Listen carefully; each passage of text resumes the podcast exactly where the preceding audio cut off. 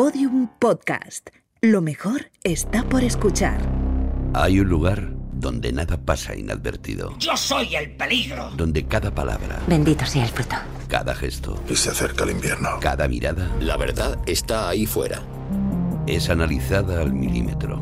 ¡Tenemos que volver! Ese lugar es secreto, Joder, joder, joder, joder, joder. pero nosotros podemos acceder a él. Laboratorio de Investigación de Series. Con los agentes Aurea Ortiz, Miquel Labastida y David Brieva. En Podium Podcast. ¡Estábamos tomándonos un descanso!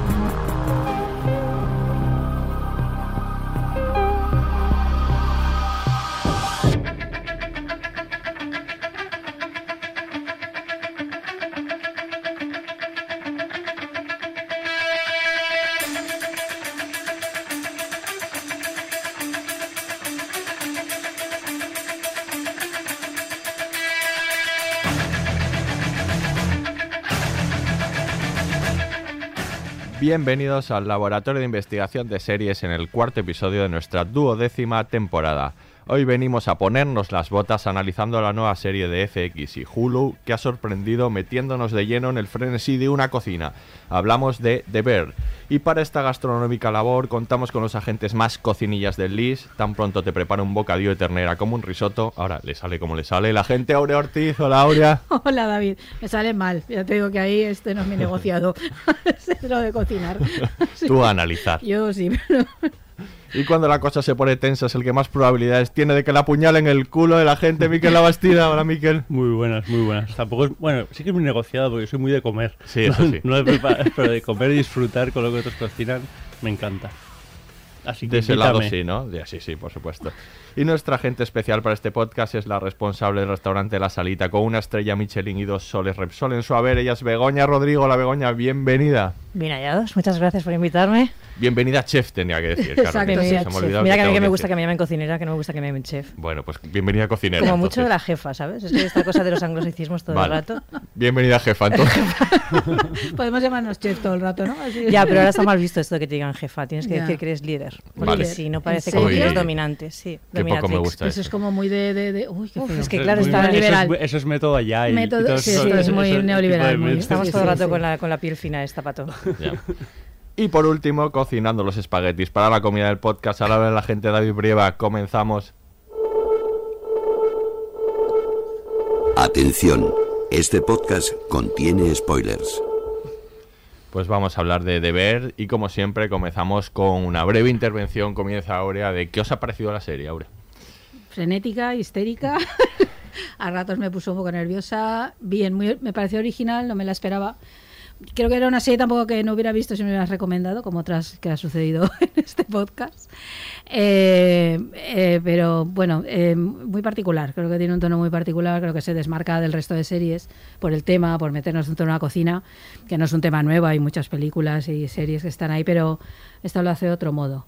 Eh, no sé, hablar. A, a Bueno, ratos bueno, fluctúo con ella. Hay ratos cosas que me gustan mucho y otras que, que me parecen tal vez muy forzadas, ¿no? Pero bueno, yo creo que como obra en sí misma tiene muchísimo interés. Esto no cabe duda.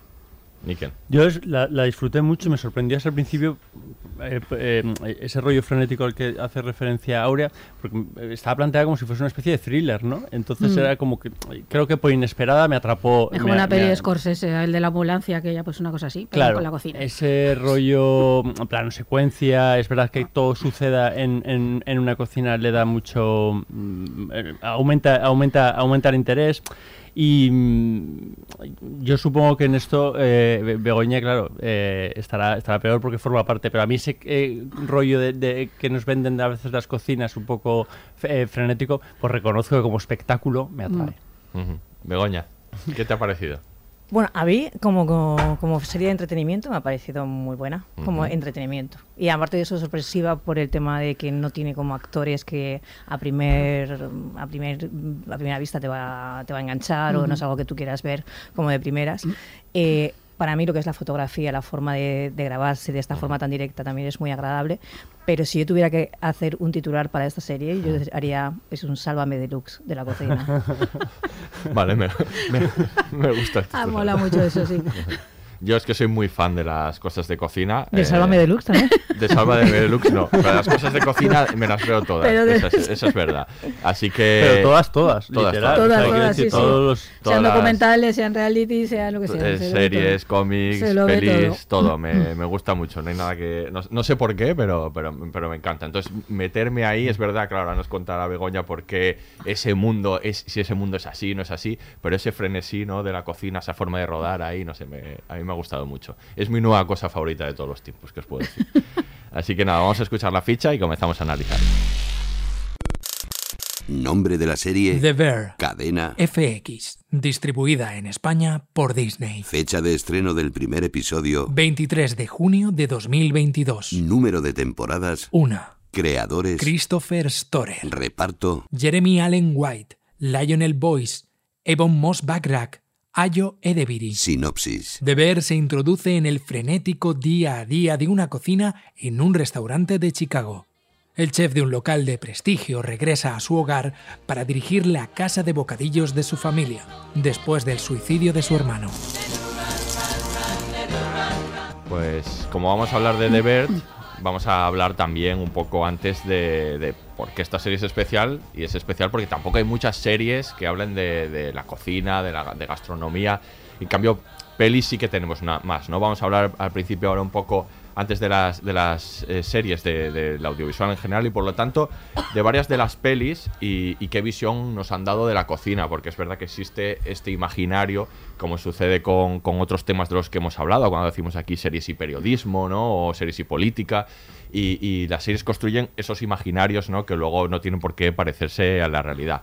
Hablemos un poco de, de estas pelis. Eh, no sé si tenéis algún referente, si al- alguna que os haya llamado especialmente la atención, la atención.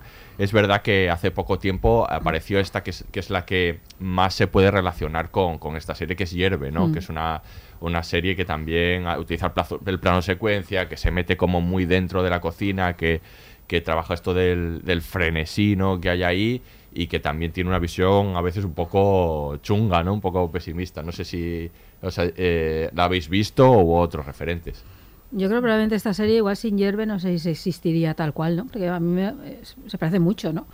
Bueno, ya, mm, aquí solo hay un capítulo en plano secuencia, que era, bueno, también no hay, no hay serie que se precie que no tenga su capítulo con plano secuencia, ¿verdad?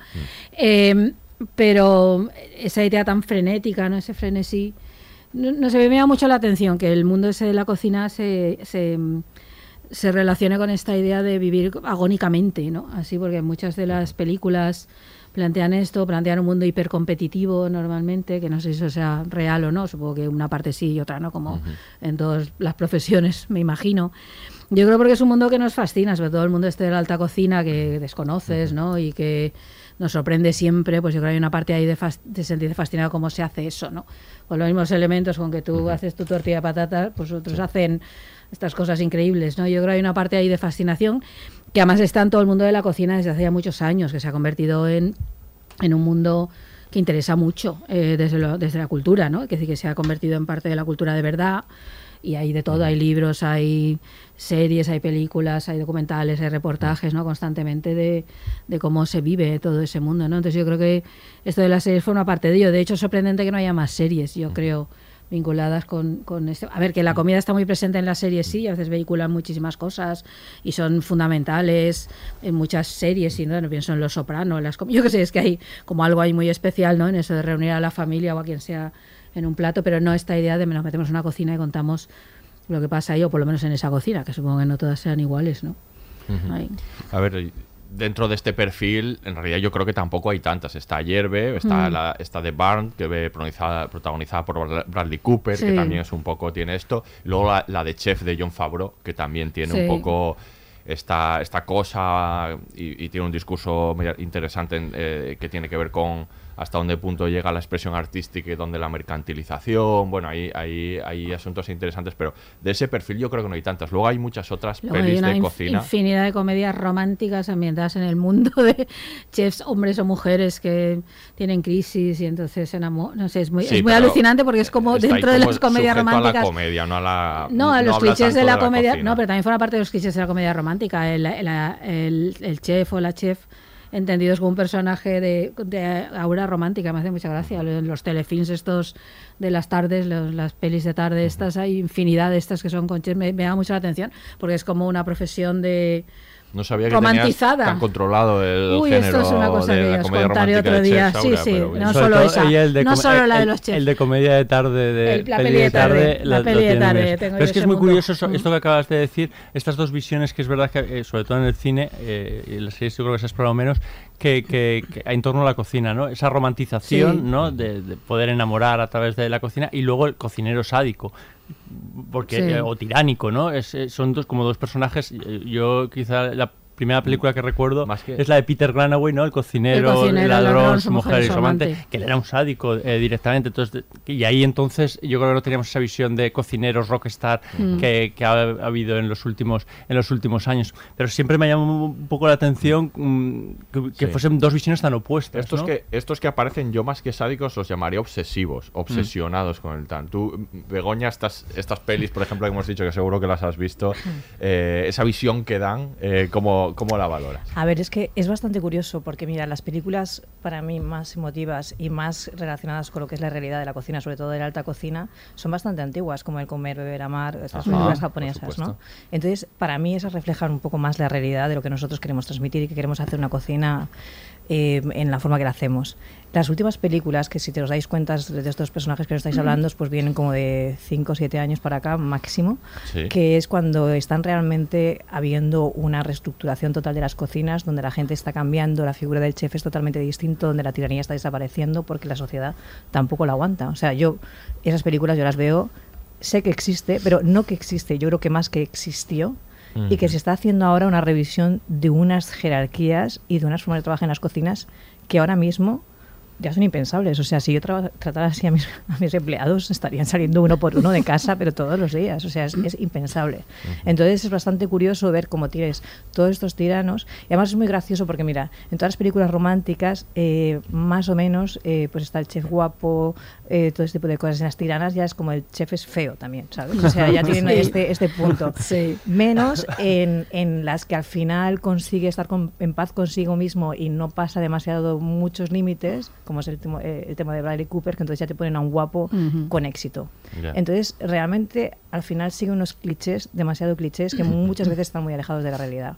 Está muy bien eh, poner en vista de todos qué pasa en las cocinas, pero sinceramente, a día de hoy creo que está reflejando muy mal. Es una cosa más de entretenimiento que de realidad. Pero es muy interesante que podrían decir, bueno, esto pasaba en los años 80, porque sé que ha pasado y ha pasado. Yo empecé a trabajar en las cocinas y recuerdo que la primera vez cuando volví a España hace 17 años, yo me encontré una cocina llena de hombres, no había ninguna mujer nada más que yo, y yo era bastante más joven que ellos, y bebían cerveza y fumaban. Mm. Y claro, la primera vez que yo les dije, eh, aquí no se bebe y no se fuma, pues las cosas que oí en ese momento fueron un poco extrañas. No por ser mujer, simplemente porque era no se bebe y no se fuma, ¿sabes? Entonces, pero yo te estoy hablando que esto hace 18 años, Claro. ¿sabes? Entonces, ahora mismo es que yo no me imagino una cocina donde se beba y se fuma. Eh, ni siquiera te, te puedo decir que de los cocineros que yo conozco actualmente eh, que consuman cocaína me parece ya algo como ciencia ficción y si lo hacen, lo hacen de una forma bastante protegida para ellos mismos porque no está bien visto, ¿sabes? Ahora mismo estamos como el chef runner que, que son como chicos como que se Es cuidan, que entonces es co- como que estamos ya en otra Mm, sesión en otra. y, y- y no nos está ayudando mucho que pongan este reflejo de realidad. Nosotros, o sea, estaba comentando antes que, que ya tenemos un restaurante donde la gente ficha para entrar. Estamos profesionalizando la profesión.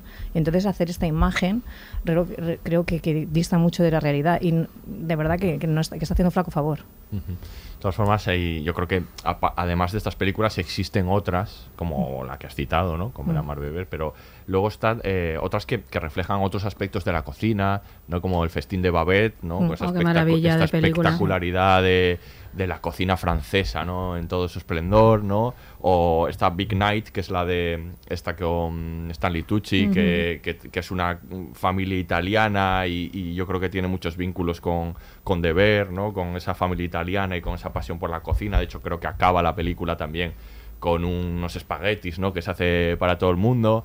Está Ratatouille también, ¿no? Que muestra otra forma también, otra otros, otras ideas sobre la cocina, como, la- como el recuerdo, la, cómo te lleva la memoria, cómo te lleva el recuerdo, ¿no? A ver, es la parte más amable, que realmente... Claro. que- a ver, yo entiendo perfectamente que eso no vende, porque es todo demasiado bonito. O sea, tiene, tiene un público, pero mucho menos disruptivo que lo que puede tener Beer.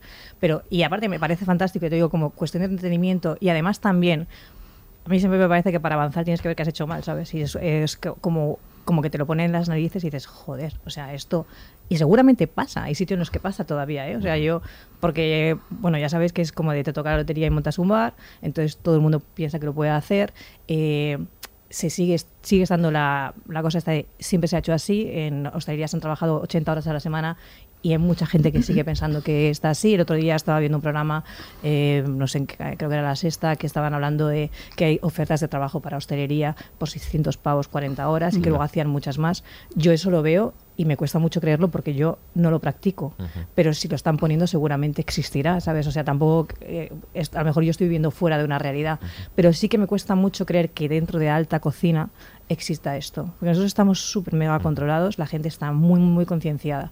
Pero sí que a la hora de explicar la cocina y de ver, porque muchas de las cosas que se cuentan son reales, ¿sabes? Y este y los clichés, por ejemplo, de los personajes a mí me parece muy interesante, ¿sabes? Claro. Esta cosa de la lealtad de que tú tienes esa lealtad a la persona que crees ciegamente en lo que está haciendo. En Beer es súper bonito porque hasta le ponen contra la pared las personas tóxicas dentro de una cocina, Claro. como pueden ser dentro de un negocio, que las sí. tienes y que eres incapaz de alejarte de ellas. Y yo las he tenido en mi casa, ¿sabes? Y al final, hasta que no te las has quitado en medio, has dicho, ostras, ¿qué pasó? ¿Sabes? Que- porque trabajamos muy codo a codo y, y pasan muchas cosas todos los días. Pero sí que los personajes, sobre todo, para mí me parece lo más interesante de, de casi todas las películas que has nombrado. Yo creo que, bueno, luego te iremos preguntando sobre di- diferentes aspectos de deber, pero, pero luego tenemos que hablar un poco también de las pocas series, pero, pero alguna, alguna hay, ¿no? Eh, a vosotros, a Miquel y a Aurea, os, ha- os gustó la, la serie de Isabel Coixet de, de Foodie Love, ¿no? Yo, yo la verdad es que A ahí me no. bajé del barco. A ti no te gusta nada. Es que a mí me gusta esa idea de la, de la comida como, como elemento de unión.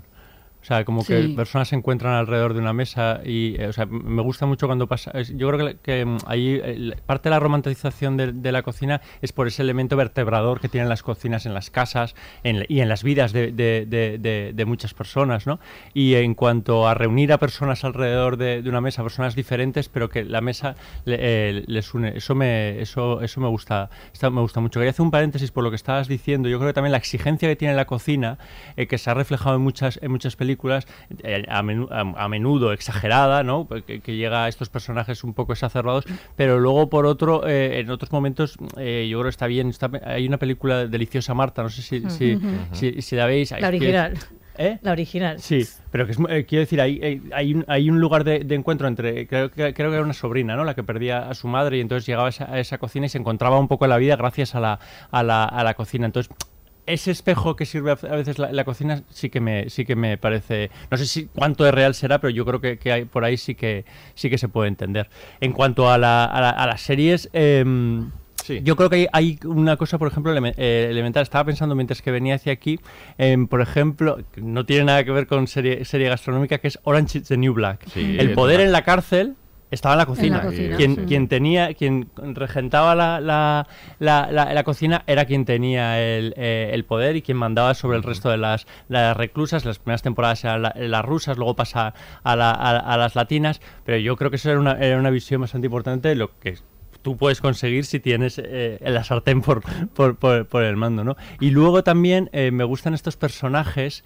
em, a los que acuden, tanto has nombrado tú los, los Soprano, que siempre se refugia en un restaurante y es como un confesor, el, el cocinero como confesor, ¿no? Artie es como el confesor de de Tony Soprano y en House of Cards también pasaba. No sé si os acordáis que cuando iba Kevin Ah, Spacey sí, a comerse unas la- costillas, las donde, costillas, donde, sí. donde, donde Freddy. Son otras visiones, ¿no? Un poco más periféricas Sí, de, sí, de la cocina en las, en las Bueno, pero yo creo que series. eso tiene que ver con el poder de la comida, ¿no? Que Claro. decir que ya no solo que sea indispensable para vivir, sino que tiene un poder evocador enorme, un poder emocional muy grande, es un refugio, de los casos que has puesto lo es, ¿no? Y entonces yo creo que todas estas series, eh, sean cual sea su característica o, el o la historia que estén contando, siempre apelan un poco a eso, ¿no? A- y por eso interesan ya no solo saber cómo pueda funcionar una cocina un restaurante de estos de alta cocina, sino también es que hay algo como muy íntimo ahí en, la- en la- en cocinar sin ninguna duda, en, en- en hacer comida para los demás, ¿no? En, en todo eso yo creo que las series, claro, nos atrapa, las series o las películas nos atrapan un poco en eso, ¿no? En, en, en ese poder completamente emocional que tienen, además gente que luego se pueda convertir en negocio, se pueda comer una parte de competición o pueda convertirse en otra cosa que a alguien le frustre, ¿no? O le convierta en un ser antipático y, e insoportable. Pero yo creo que tiene que ver con eso. Y Entonces, en las, es que yo pienso, en- más allá de las cocinas, eh, están llenas las series, bueno, las ficciones en general, de momentos donde el punto de encuentro es ese, la comida familiar o el hacer el, el sabor que hacía la madre o la abuela de no sé qué plato, ¿no? Y ahí es donde se resuelven los conflictos y demás. ¿no? Entonces, ese tipo de cosas, claro, es... Nos estaba pensando en el Festín de Babette, que es una película maravillosa, que es que es es que es el, una- la comida como algo completamente sensual y convertido en un placer de los sentidos. Una cosa maravillosa como acaba convenciéndoles a los otros que han decidido no hablarle, pero hasta lloran cuando están comiendo aquello, ¿no? Entonces es ese poder eso de unión, ¿no? O en Ratatouille, clarísimamente, el- la evocación del sabor, que es una escena impresionante, ¿no? Cuando de pronto Mm, el, maravilloso. el- el crítico de- descubre ahí que es el sabor de la familia, claro, es que hay algo ahí muy íntimo, ¿no? Y muy, muy emocional.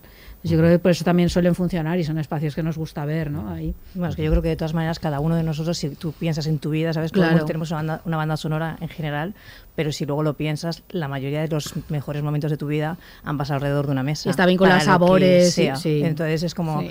eh, a mí por ejemplo, en la serie esta que estáis diciendo de Foodie Love, a mí me parece que tiene una carga sexual gastronómicamente Sí. hablando muy heavy y eso Sí. es lo que Totalmente. engancha. Aparte de ser, eh, tiene, o sea, es, es un catálogo de, de lugares muy bueno para que promocione un montón de sitios a los que realmente te apetecía ir en un momento determinado Mm. porque, o sea, se están comiendo los noodles y quieres estar ahí. Claro. Se están comiendo aquel, aquel pastrami que es de ahí, ¿no? Y luego siempre estás, la estás viendo y estás pensando, ostras, me encantaría estar follando con mi novio de la forma que está eso. Pero luego piensas, si alguien me limpia la casa, Sí, eso es porque el, de- el después es ese. la están liando, la están liando un poco gorda aquí. Pero eso es algo fantástico. Sí. Nosotros, o sea, yo en el restaurante no pasa ni una vez ni dos, han pasado muchísimas veces de gente que ha llorado eh, con un plato diciendo la memoria gustativa Claro. es lo más fantástico que hay en el mundo, para bien y para mal. Yo Ujú. siempre digo que muchas veces siempre la cosa esta de las croquetas como las de mi madre no hay Eso ninguna es. y a lo mejor con las croquetas de tu madre podrías hacer fincas, ¿sabes? Porque Sí. son duras, están... Efectivamente. Pero es las que a ti te gustan porque son las que Claro. te recuerdan a algo. Y esto es, esto es irrevocable en nada. Entonces es Ujú. como de la memoria gustativa es lo que mueve muchas veces el mundo de la restauración Claro. en general. O sea, si tú eres capaz de conectar con eso, tienes la mitad de la, la batalla Mm. ganada. Y las, y las series yo creo que es un poco lo mismo. Si a ti pero bueno, en el cine en general, yo creo que si a ti te, te remueve algo y te lleva a algo que o a, a ti te hubiera gustado estar en algún momento o tú lo viviste en algún momento o te suena, esa película o esa serie te tiene totalmente ganada. Es que- Sí.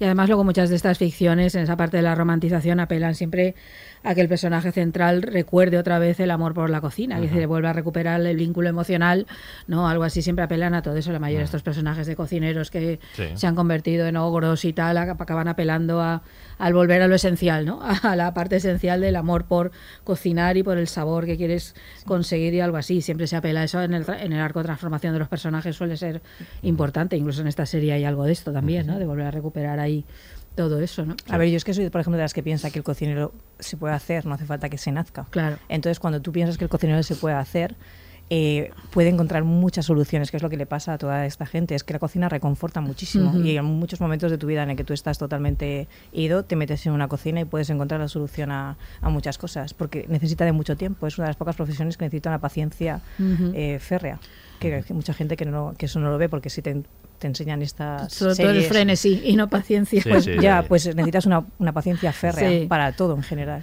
Bueno, a mí eso sí me llama la atención y en esta serie sí que lo sentí a veces cuando ves esa preparación de platos en medio del frenesí. A mí ahí me choca, la, me, me resulta inverosímil. Claro. Digo, no me puedo creer que se esté elaborando, me pasa con esta serie y con otras, ¿no? De, de ahí como hay un decalaje, hay una, esta- Ya, una te te descompensación que dices, no, a ver, yo entiendo que hacer este plato, conseguir ese grado de cocción, ese no sé qué, esto no puedes hacerlo medio Ya, pero es que frenesí. ella está con este cruz y Claro. de repente te está mirando la temperatura, no sé qué, dices, mira, tío, no.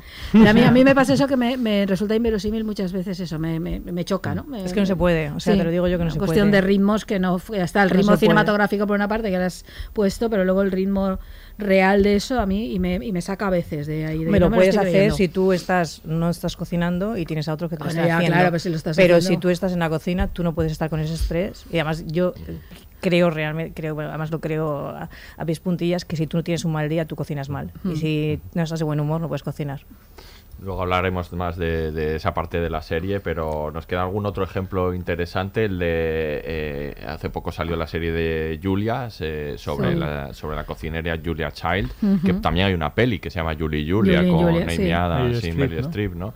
que también habla un poco de, de- de eso, de esa pasión por la cocina, de cómo se, cómo se extendió, ¿no? Como, porque es un fenómeno televisivo muy importante. Y, y luego hay una que es mi favorita de todas, que siempre la recomiendo, muy poca gente la ha visto, pero es la mejor, que es eh, La cantina de medianoche, Midnight Dinner, Tokyo Stories, que está in- inspirada en un manga de, de Yaro Abe y, y es una, aparte de tener la mejor cabecera probablemente de la historia y la más bonita, eh, es una historia, eh, es una serie maravillosa que, en- que engancha un poco con la de comer, amar, beber que, que decías tú, o, co- o con todas las ficciones japonesas, Mm. porque son distintas las ficciones japonesas. Hay, hay otra pausa, hay otra forma de entender la cocina, y esta serie eh, de lo que habla es eso, de, son, son capítulos autoconclusivos, todos ambientados en una, can- en una cantina que hable solo por la noche, y en la que todos los personajes que van con sus problemas, eh, todo tiene una relación con la cocina, ¿no? Es un sitio al que la gente que va puede pedir el plato que quiera y él lo cocina, ¿no? El plato que de su infancia, el plato, el plato de su primer amor, que comió con su primer amor, ¿no? Y él lo cocina. Entonces se van desarrollando seis historias y siempre vinculadas a la, a la cocina, la cocina como emoción, como recuerdo, ¿no? Eh, son muchas de, de, de hecho ficciones eh, japonesas, pelis japonesas, como el cocinero de las últimas, el cocinero de las últimas cenas o algunas otras son muy pastelosas, pero siempre van un poco Mm. por ahí, ¿no? Yo ahí valoro mucho estas ficciones que son muy Sí, pero buenas. recuerda cuando hablamos de Pachinko, la serie coreana, ¿no? Que También, era importantísimo ahí toda la idea del arroz, ¿no? De, de- Claro. de cómo iba vinculando las distintas recetas a todas las generaciones de la familia y la utilizaba como una metáfora Ahí la ¿no? cocina, de la propia, de ahí la la propia familia. es su tierra, la comida Eso es, es. su hogar. Entremé Sí, pasa sí. esto también con, Entremé, con- con claro. la, con la cocinera, ¿no? que quiero decir que para reconstruir la ciudad después de lo que había ocurrido en- en- en Nueva Orleans, eh, el papel de, de la cocinera y de, de- de- de los restaurantes y de volver a la tierra eh, es súper es súper Sí. importante también. ¿no? Esa- esa está muy presente, estaba pensando en el cine clásico, no hay, no hay película de John Ford que después de la aventura no haya, no haya secuencias en la cocina y co- todos comiendo, ¿no? Y disfrutar, esa parte está siempre, ¿no? Siempre está ahí también, ¿no? Está la aventura que corresponda, ¿no? Pero luego está el, el, el- el significado hogar, ¿no? Esa, esa idea y está absolutamente presente en el cine desde siempre. Y así como aparece cocina, también aparecen cocineros. Hay muchas series que salen, pues eso, restaurantes, co- eh, comida, pero en otros hay personajes que, que son cocineros, ¿no? Y ahí hay un retrato también, aunque sea muy muy superficial o muy liviano, pero esa Mónica Geller de Le Friends, que es cocinera, ¿no? Eh, ¿Qué te parece, Y un Mónica poquito Geller? obsesiva. o- obsesiva, por Obsesiva, supuesto. que no veas. un poquito. Un poquito, un poquito. Pero hay varios. A ver, yo dentro de todo lo, lo que estabas diciendo de Julie Julius, a mí la que me- lo que más me gusta de eso es que ahí se refleja bastante bien la cultura del esfuerzo, que no se refleja en muchas otras. Ahí sí que es Claro. como de pico pala, pico pala, pico pala hasta donde llegues. Y luego lo que estás diciendo de las series japonesas, eh, yo bueno, pues por mi hijo, ¿no? que ahora tiene 10 años, eh, he visto mucho y lo que más me ha gustado, por ejemplo, en los dibujos animados, es que meten mucho la comida hasta en, las, en los dibujos animados. No hay dibujos donde no salgan comiendo nudes, donde no se estén Sí. riendo. Lo, lo trabajan en todos, cosas que no pasa con el cine con el, con el, Con, con el europeo, por ejemplo. A mí eso son cosas, pero a mí la chica esta, que no me acuerdo cómo se llama, eh, su forma de trabajar... O ¿Quién, de, Mónica? Sí. La de Friends. Eh, su forma de trabajar, de eso, es algo que totalmente no comparto. A ver, pero es que seguramente no compartiría su forma de vivir. Claro, Claro, en general, todo es que, claro, es que ella es obsesiva para todo. O sea, quiero decir, es obsesiva en las Una- relaciones. una maniática de obsesiva- la limpieza, Efectivamente, eh, como compañera de piso yo no la soportaría. vamos, ni, insoportable. ni- quiero decir, ni como eh, eh, esposa, ¿no? Seguramente. ¿Os acordáis de algún otro cocinero de, de series? Eh, bueno, también me estaba pensando, eh, tú seguramente lo, lo tendrás mejor controlado porque tú eres de los que viste True Blood hasta el final, pero ahí había un cocinero Sí, eh, sí, que, sí. mm, que era bastante importante, Sí, ¿no? sí, Como sí. eje vertebrador Bueno, de y la, tenemos- y de tenemos la a serie. Aníbal, Y pero luego está. Aníbal, Aníbal. Aníbal. Que no es cocinero, ¿no? Pero sí que se refugia en la pasión en la cocina se mal. refugia- mal. Una cocina mal. una serie ahora también aquí en España que era como de época, que salía la chica Ah, las cocineras de Castemar. Jenny- Jenny Gerner. Sí, Sí, sí, sí. sí, Así que también como tú llamas mucha... Pero sabes, Eh, eh, esta que era como de época, pero en general siempre en el cine español y las series españolas eh, le dan pues como la serie El Chiringuito. El Chiringuito de estas- Pepe, ¿no? Sí, le dan como este como este punto como demasiado coña, ¿no? A Sí. todo, como Hombre, que no la toman en serio. Es que el chiringuito de Pepe es un deber. mm, Ya, pero bueno, pero tienes las películas Joder, esas a no, la- Es que es verdad, llega, llega Santi Millán y era, se supone que es de una, de, eh, viene de un restaurante Sí, eh, sí. de estrellas Michelin, no, me- no- no me acuerdo, y tenía que dirigir eh, un, un chiringuito de Cádiz, ¿no? Sí. Y, y es un personaje muy estirado, muy poco empático con el resto de, de- de- de personajes que estaban allí. Yo bueno, creo- eso pasa también, ¿eh? O sea, no es nada extraño, es como una cosa bastante normal. Pero que esto ya es, es- eso ya es otra cosa, ¿sabes? Que muchas veces que se mezcla esto de que tienes que ser arrogante, estirado, no sé qué, no sé cuántos, con que eres un obsesivo, eres un, un, un machacador, un, un sádico, o sea, no tiene por qué ser, pero sí que hay muchos que son muy estirados, muy, muy y no pasa nada, ¿sabes? Cada uno es como es, eso no es un problema. Pero sí que la cosa está, todas las, no sé, sea, la carta, en el plato, todos estos que han hecho la de Javier Cámara, la del otro de la moto, siempre Tienen sí. un punto excesivamente eh, de coña, que le quita, o por ejemplo, no sé, eh, esas cosas que cuando viene un, un- un inspector de la Michelin, ¿sabes? Como que todo el mundo lo sabe, todo el mundo tal, y es como de, chicos, pues sabes, es que nosotros... eh, yo no me entero, sinceramente, ¿sabes? Y todo, o sea, es que, lo- por ejemplo, de la Michelin, mm, yo- nosotros, nosotros que hemos sido eh, eh, candidatos a la Michelin durante tantísimos años, ¿sabes? Para mí era un dolor de muelas tres meses antes y tres meses después, porque claro, no te la daban y era como de tenías que aguantar. Si tú supieras el todo lo que, o sea, lo bien que lo hacen por todo lo que lleva, o sea, hay una, una cultura suburbana alrededor de la Michelin que es flipante, o sea, desde cosas de si ha venido este, te dicen esto, si han entrado en tu baño, han entrado, pero han ido al baño, te han pedido la carta, han, venido- han llamado dos, han venido uno, bueno, o sea, hay un montón de cosas que la gente se las cree realmente. Y luego cuando tú vas a la gala, que realmente vas a la gala para que te la den, dices, es que nadie tiene ni idea de nada, ¿sabes? O sea, yo he venido aquí porque me han invitado, ¿sabes? Pero ni siquiera, o sea, me han invitado porque estamos con la cuota. ¿Sabes? A mí cuando me invitaron a la gala, me invitaron por la cuota y dije, mira, yo para de florero no voy. Pero luego, bueno, pues porque... Como mujer, quieres decir. Sí. Sí, pues es otro tema. Sí, bueno, pero claro, de esto no vamos a entrar. No, Podríamos no. hacer otra no, charla. No, está claro. No, pero sí que había una cosa que decías, pues decías que habías entrado a un sitio que era solo de hombres, ahí también hay otra parte, claro que toda la parte esa, cuando la cocina sale del ámbito familiar, son los hombres, ¿no? La- Es un, Mm. Sí, es un- bueno, en Londres trabajé con una solo de es- mujeres. mm. Y tampoco te podría decir Tampoco. cosas muy positivas de aquella experiencia. Eh, y no porque, bueno, pues era otra situación. Ujú. Entonces, eh, pero lidiaba con problemas muy distintos, en una y en otra. Ujú. Pero yo, mira, entre eso, una cosa y otra, lo único que te digo es que nunca trabajaría en una cocina cerrada. Es la única cosa que desde, desde el primer día que empecé a trabajar en cocina dije, no lo voy a hacer. En Londres trabajé en una, que fue esta con todo mujeres, y dije, nunca jamás. Luego dicen que los cocineros estamos locos perdidos. Pues si te metes a un cocinero 14 horas en un zulo, eh, como suele pasar. Por eso digo que puede pasar porque en Londres, en París, todavía existen estas cocinas que están bajo suelo, eh, que tienen una ventanita. Eso en España ya pasa en muy pocos sitios.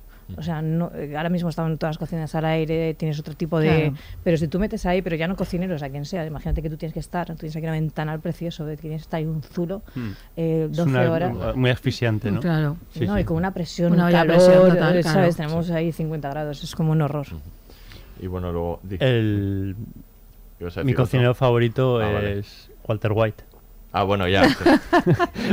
qué pena Pero que, cocina- qué- qué pena cocina que otras dio por la cosas, metanfetamina, cocina otras ¿eh? cosas. Si no hubiera Sí. sido... Pero era metódico y Sí, sí. ahí- Pues hay, hay bastantes, desde luego. Estaba Artibuco en Los Soprano, por ejemplo. eh, el sopero nazi de, de Seinfeld, que, que salió un capítulo, era maravilloso. En Los Simpson, ¿no? en Los hay Simpson un había uno, en, en- en South Park había uno que se llama, bueno, se llamaba Chef. Estaba Ned en Pushing Daisies, que era Lee Pease, que era repostero, hacía, hacía tartas. Y luego así, muy, muy conocido como, como eso, estaba Jack Tripper en Apartamento para Tres, que era cocinero. De hecho, tenía Ah, no me capítulos... acordaba de eso, ¿en Pues tenían capítulos específicos en los que en los que, que estaban muy centrados en, en la cocina. De hecho, había uno en Ah. el que podía- presentaba un show de cocina y, y demás, y había, había bastantes. Y me sorprende que, eh, que Aurea no haya hablado de Suki St. James en las chicas Gilmore, la cocina Ah, de las bueno, chicas Gilmore. Claro, claro. Te has quedado así Es verdad, de Elisa pronto. Elisa sí. McCarthy era. Eh, sí, era, sí, era ella, era esa. Sí, sí, es verdad. vale, sí.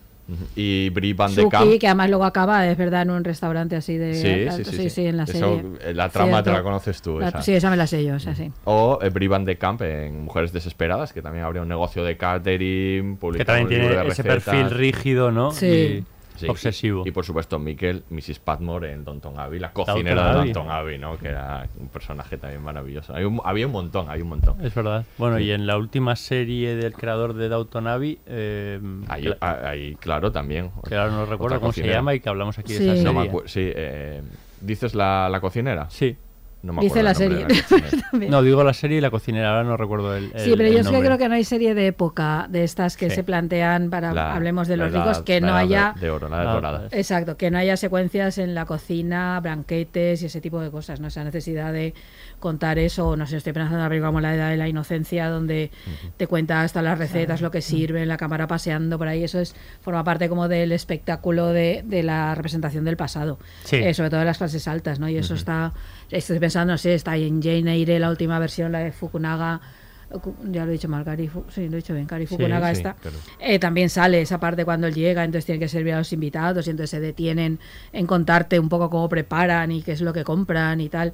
Para ella hay una parte de, si supongo ahí tiene que ver con el lujo, entiendo, con el Sí, puro espectáculo. Es como la de los romanos, que eran los que se encarga- encargaban exacto. de poner todos los venenos y todas las Eso cosas. es. No, pero me sí llama la que- atención porque no hay, no hay serie de época o película de época de, ese- de esas características que no se detengan esta parte de, de mostrar. ¿no? Sí, pero ahí Eh, puedes ver que el, el hecho de comer ha cambiado mucho durante Claro. los años. O sea, antes era una cosa de lujo y de abundancia y ahora de repente es todo como es como chauvinista, ¿sabes? Sí. O elitista.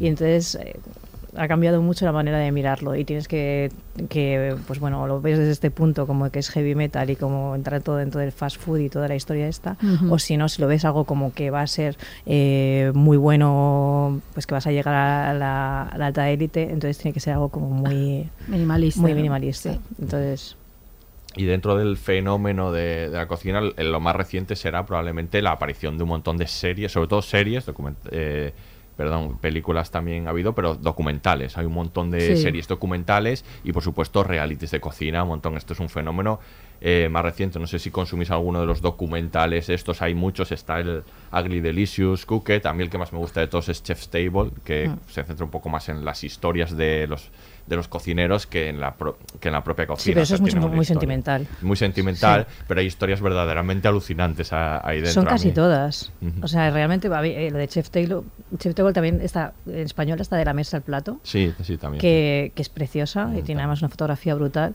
Sí, sí. Y ahí ves las historias de, de esto. Yo, por ejemplo, mira, la de la mesa al plato, que yo estuve presente en la que grabaron con Pepe Soya, Ujú. el padre de Pepe acababa de morir 15 días antes de, de- de grabar esto, ¿sabes? Y fue brutal ver a su madre, Amalia, hablando de toda la historia que habían hecho.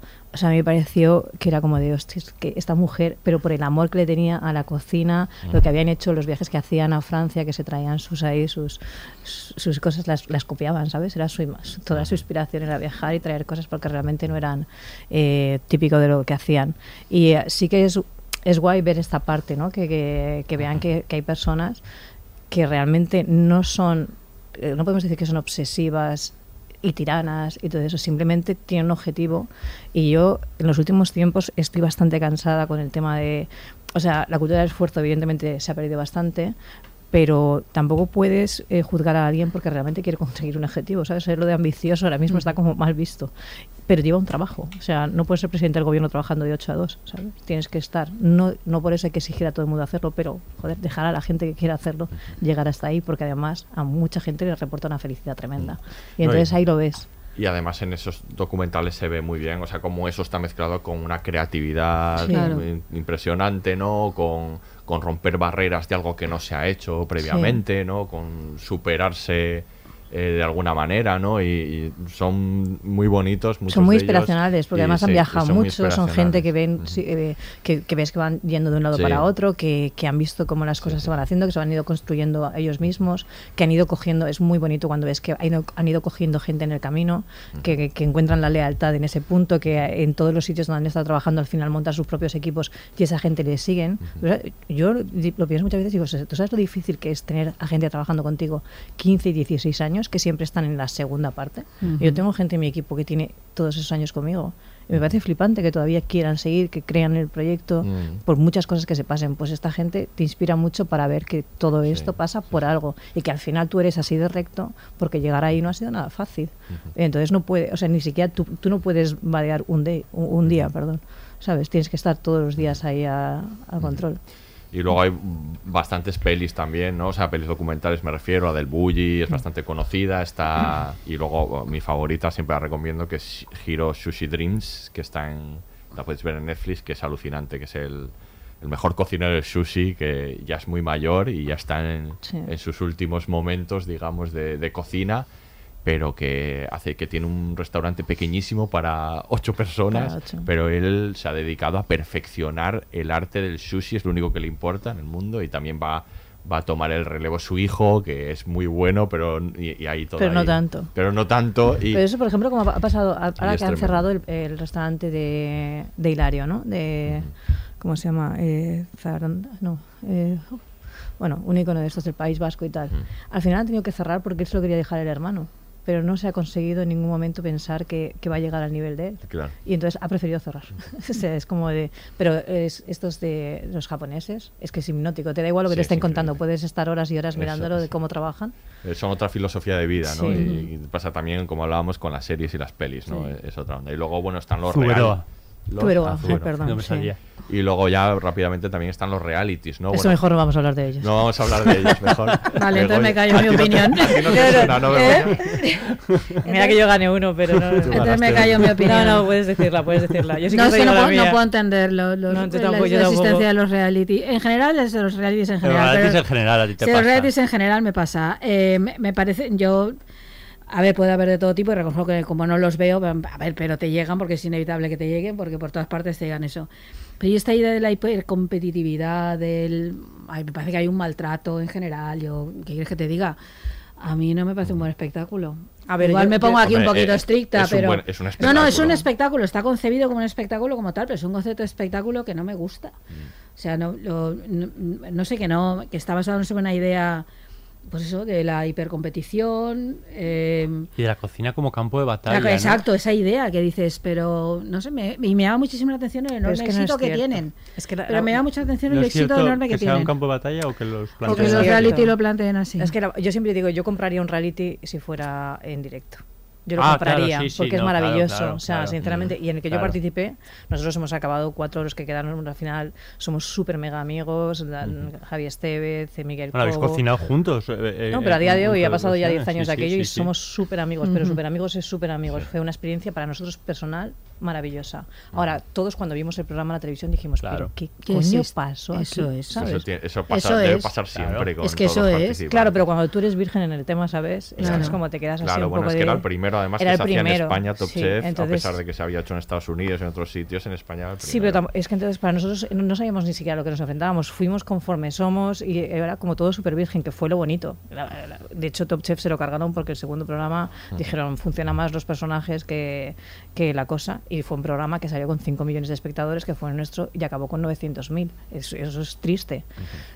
Pero bueno, pero sigues, ves ahí Masterchef que sigue y sigue y sigue, Sí. eh, pero es lo mismo, pero son programas editados. Claro, Entonces, es que aunque, es haya, tema. aunque haya ya un buen rollo de la muerte, a ti lo que te Claro. enseñan es, Eso es. a este llorando, al otro llorando, Eso eh, es, la, la pena, bronca. eh, Es si de repente has tenido un momento emocional, ¿sabes? Nosotros yo recuerdo, o sea, Toño, por ejemplo, que es un cacho pan con ojos, ¿sabes? Pero, pero un cacho pan, el tío, eh, pero es muy visceral. Entonces llegaban las pruebas, se ponía, ¿sabes? Le haría, se ponía ahí y tal, y, y tú acababas y había alguien que te cogía, te metía en un cuartito y te preguntaba, ¿sabes? Y era como de, luego le decías, pero Toño, ¿tú has dicho eso?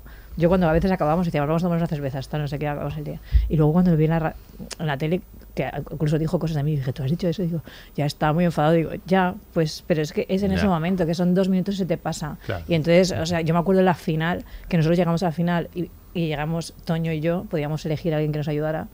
Y evidentemente, evidentemente elegimos a Miguel y a Javi. Nosotros estábamos ahí, que gane quien sea. Nosotros ya hemos llegado hasta aquí, que no pensábamos en ningún momento, porque éramos de los menos, los menos populares, digamos, y habíamos llegado y estábamos felices porque éramos cuatro amigos y no sabíamos lo que iba a pasar después, ¿sabes?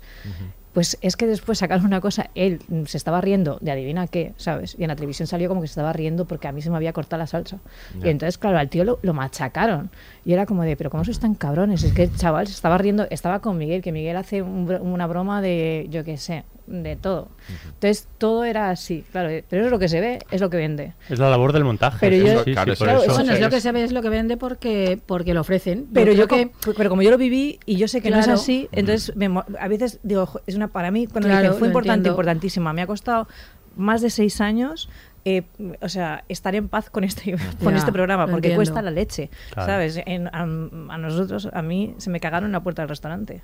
¿Sabes? Es y, y entonces y llamaban invitados un servicio y me insultaban. Y entonces era como de, hola, mm, es que además las cosas no fueron así como las habéis enseñado. Y nosotros lo sabíamos, ¿sabes? Ujú. A- hasta el día de antes de ayer que me dijo, no te puedo creer que le hiciste esto a Bárbara, no sé qué, en, en- en Twitter, que dije, ¿en serio? ¿Todavía se acuerdan? ¿Todavía están ahí? ¿En serio? Diez Joder. años después. Sí, sí, Hay o que sea, estar anclado ahí, ¿eh? no, pero flipas es que los realities, por ejemplo, estamos hablando de series tal, que bueno que pueden perjudicar o que pueden hacer unas valoraciones extrañas en las personas, pero los realities hay gente y es mucha en España muchísima que vive la televisión como si fuera Claro. su vida. O sea, yo he Un estado partido de fútbol. Y que se cree que hay yo he estado un en Sálvame, claro. ¿sabes? Es que lo viven, eh, te preguntan por la gente. Yo cuando estuve en Telecinco, la gente lo me preguntaba, yo flipaba. O sea, realmente es como si fueran de su familia, ¿sabes? Como que los conocen a los personajes, alucinas. Y los que, a mí los que me veían por la calle, me preguntaban y me han hecho dudar de si yo los conocía a ellos. Sabían más cosas de mí que yo misma. Entonces, es, es y cuando cruzas este punto,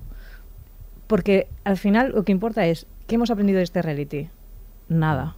Entonces, ¿para qué sirve el reality? Para nada.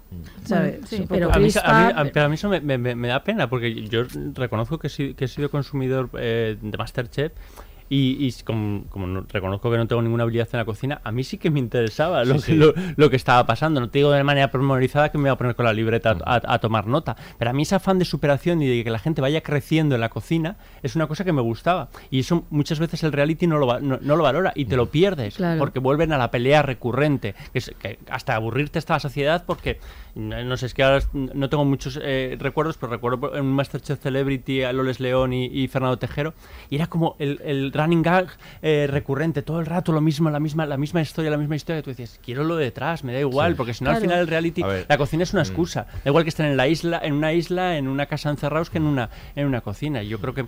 Lo bonito es la cocina, yo creo que te, puede Sí. dar esa competitividad, No, no, pero, pero- bien. Pero, es que esa es la idea. existe, Cuando digo que no, que no me gustan los reality, me refiero Sí, a eso, sí, que sí. ver, ver algo en el cual la gente haga eso que tú dices. Por ejemplo, ver construir las recetas, ver cómo se hace, es chulo, es muy chulo en sí. No, y la propia personalidad, yo creo que es la importante la personalidad de los Claro que sí, ¿eh? pero si luego al final, el montaje final, lo que te construye es una historia de permanente enfrentamiento, de gente súper desagradable o súper emocional, que no es real, porque te la, han construido los personajes a través Mm. Bueno, del montaje y, y- y basado todo en la crispación. Yo lo siento, ya tenemos suficiente. Bueno, quería, ser mí yo- breve en yo este, en reconozco este no- trozo, pero ya- ya- está. Está está costando. Yo so- solo quería decir, yo como, co- como consumidor de realities de cocina, que son los únicos que veo y si me gustan, que se puede ver, quiero decir que yo he visto los españoles que son los Ya, que menos me gustan, sobre todo Masterchef, que, que me horroriza, pero, pero yo veo sobre todo los estadounidenses, los australianos, y se puede ver eh, esos realities gustándote solo la parte de la cocina, Claro. como es a mí, y ver cómo crean, cómo se las ingenian para hacer según qué Pues cosas. es muy chulo. Y hay realities en los que se pone más énfasis siendo, estando todos construidos con el montaje para generar personajes y conflictos, pero hay algunos en los que ponen más énfasis en la parte de la cocina y otros que ponen mucho más énfasis en, en la parte de las disputas y, y las peleas, ¿no? Ah, sí. Y creo que también hacen una labor, aunque sea pequeña, por expandir un poco el, el gusto por, por la cocina, por ver un plato y decir, ah, pues a lo mejor pruebo yo también hacer un, un plato de estos, ¿no? Yo creo que, bueno, me gusta mucho verlos, verlos Yo creo que las series documentales que has hecho referencia antes de hablar de los realities han enmendado un poco, un poco eso, porque Mm. sí que se han, se, han, se han enfrentado yo creo que a las cocinas de una manera... mm, Pero los ve muchísima menos gente. Ah, claro, sí, es, A ver, la popularidad que tiene la contra- Tú cocina- no puedes contrarrestar con La eso. popularidad de la cocina actualmente, un 90%, bueno, debo decir un 90 a lo mejor es mucho, pero un 80% se debe a los Sí. realities de televisión, Sí, de la sí, sí, sí, televisión. soy Eso es consciente, así. soy O sea, es como Totalmente. de, eh, si tú quieres hacer una publicidad, es un minuto en prime time, ¿sabes? Es- te da muchísimo más que salir en toda la prensa y estar en la radio todos los días. Sí, sí. Porque desgraciadamente la gente ni lee, ni, ni oye la radio. Pero date cuenta que eso pasa en los realities de cocina y pasa, como decía ahora, pasa en todo, ¿no? Que decir, el de la costura, hace poco leía a Sí. uno de los concursantes que está, que está pidiendo ayuda porque la imagen que le, había, que le, que le habían dejado no le contrataban en ninguna parte, o sea, que le habían dibujado de una manera su, su personaje que era completamente Entonces creo que eso eh, escapa un poco a lo que es el, el reality de, de- en general de- y de cocina. Bueno, salgamos de aquí. Salgamos, vamos a escuchar vayamos a Chicago, serie. vamos a Chicago. a estas alturas todavía el primer corte y vamos a comenzar a hablar de Deber por fin. Tenemos que afilar los cuchillos cuando tengamos un momento. Tenemos que afilar tu cerebro cuando tengamos un momento. Llevas aquí dos semanas y justo tenemos problemas de dinero desde hace dos semanas. Uno más uno son dos estrellitas. No me llames estrellita, Sidney, por favor, remueve eso, chef. Sí, chef. ¿Quieres un Por cartucho? favor, gracias. Un cartucho. ¿Cuánto hacemos en un buen día? Cinco. Vale. Ibrahim, tráeme una olla para la jardinera. Si hacemos seis, tendremos para toda la semana, ¿no? Para eso es el Ay, rompebolas. No te compliques y haz unos putos espaguetis. Ni menciones los espaguetis, todos los cuchillos sin filo. Es lo que más vendemos, Carmi. Siempre lo petamos Pues con ello. ahora estáis palmando, chef. Voy. Sí, pero ¿por qué? Porque ahora cocina un capullo de restaurante pijo que no entiende una mierda. La casa limpia, chefs. Y dale, ¿de qué cojones hablas? ¿Alguien le entiende lo que dice? Hay que mantener limpias las estaciones, las mesas, porque este sitio da asco. Y os llamo a todos chef como signo de respeto. Y no digo que no quiera espaguetis, digo que no tienen sentido con este menú. Así que se acabó. Fin.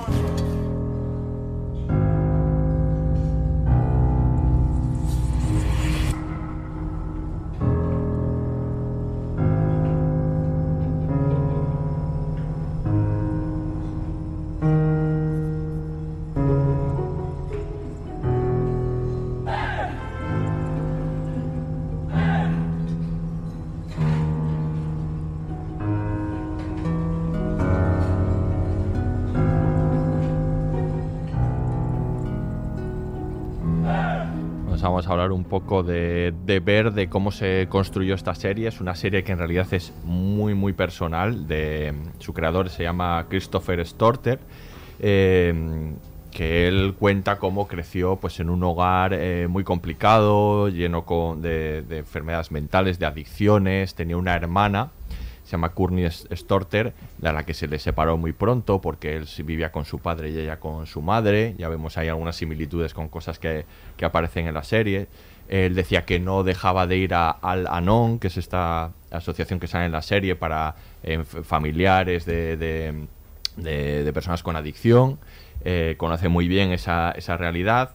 Venían además los dos de una familia italiana muy grande y eh, esta hermana suya, eh, además, eh, Courtney Storter, se dedicó a la cocina desde muy joven. Ha estado en multitud de cocinas y de hecho es la productora culinaria de la serie. O sea, digamos que toda su experiencia personal y la experiencia de ella en la, en la cocina es un poco lo que lo- de lo que se ha nutrido fundamentalmente Chris Storter para, para co- hablar de, de ello en esta serie y un poco la relación, la vida real de, de estos dos hermanos, ¿no? Eh, dicen además que la serie fue muy terapéutica para ellos por hablar de muchas cosas de, de su pasado. Y luego está la otra pata de la serie que se llama Joanna Calo, que entra ya en la serie cuando, cuando ya hay dos eh, episodios ahí que están en, en producción, que ya hay dos guiones.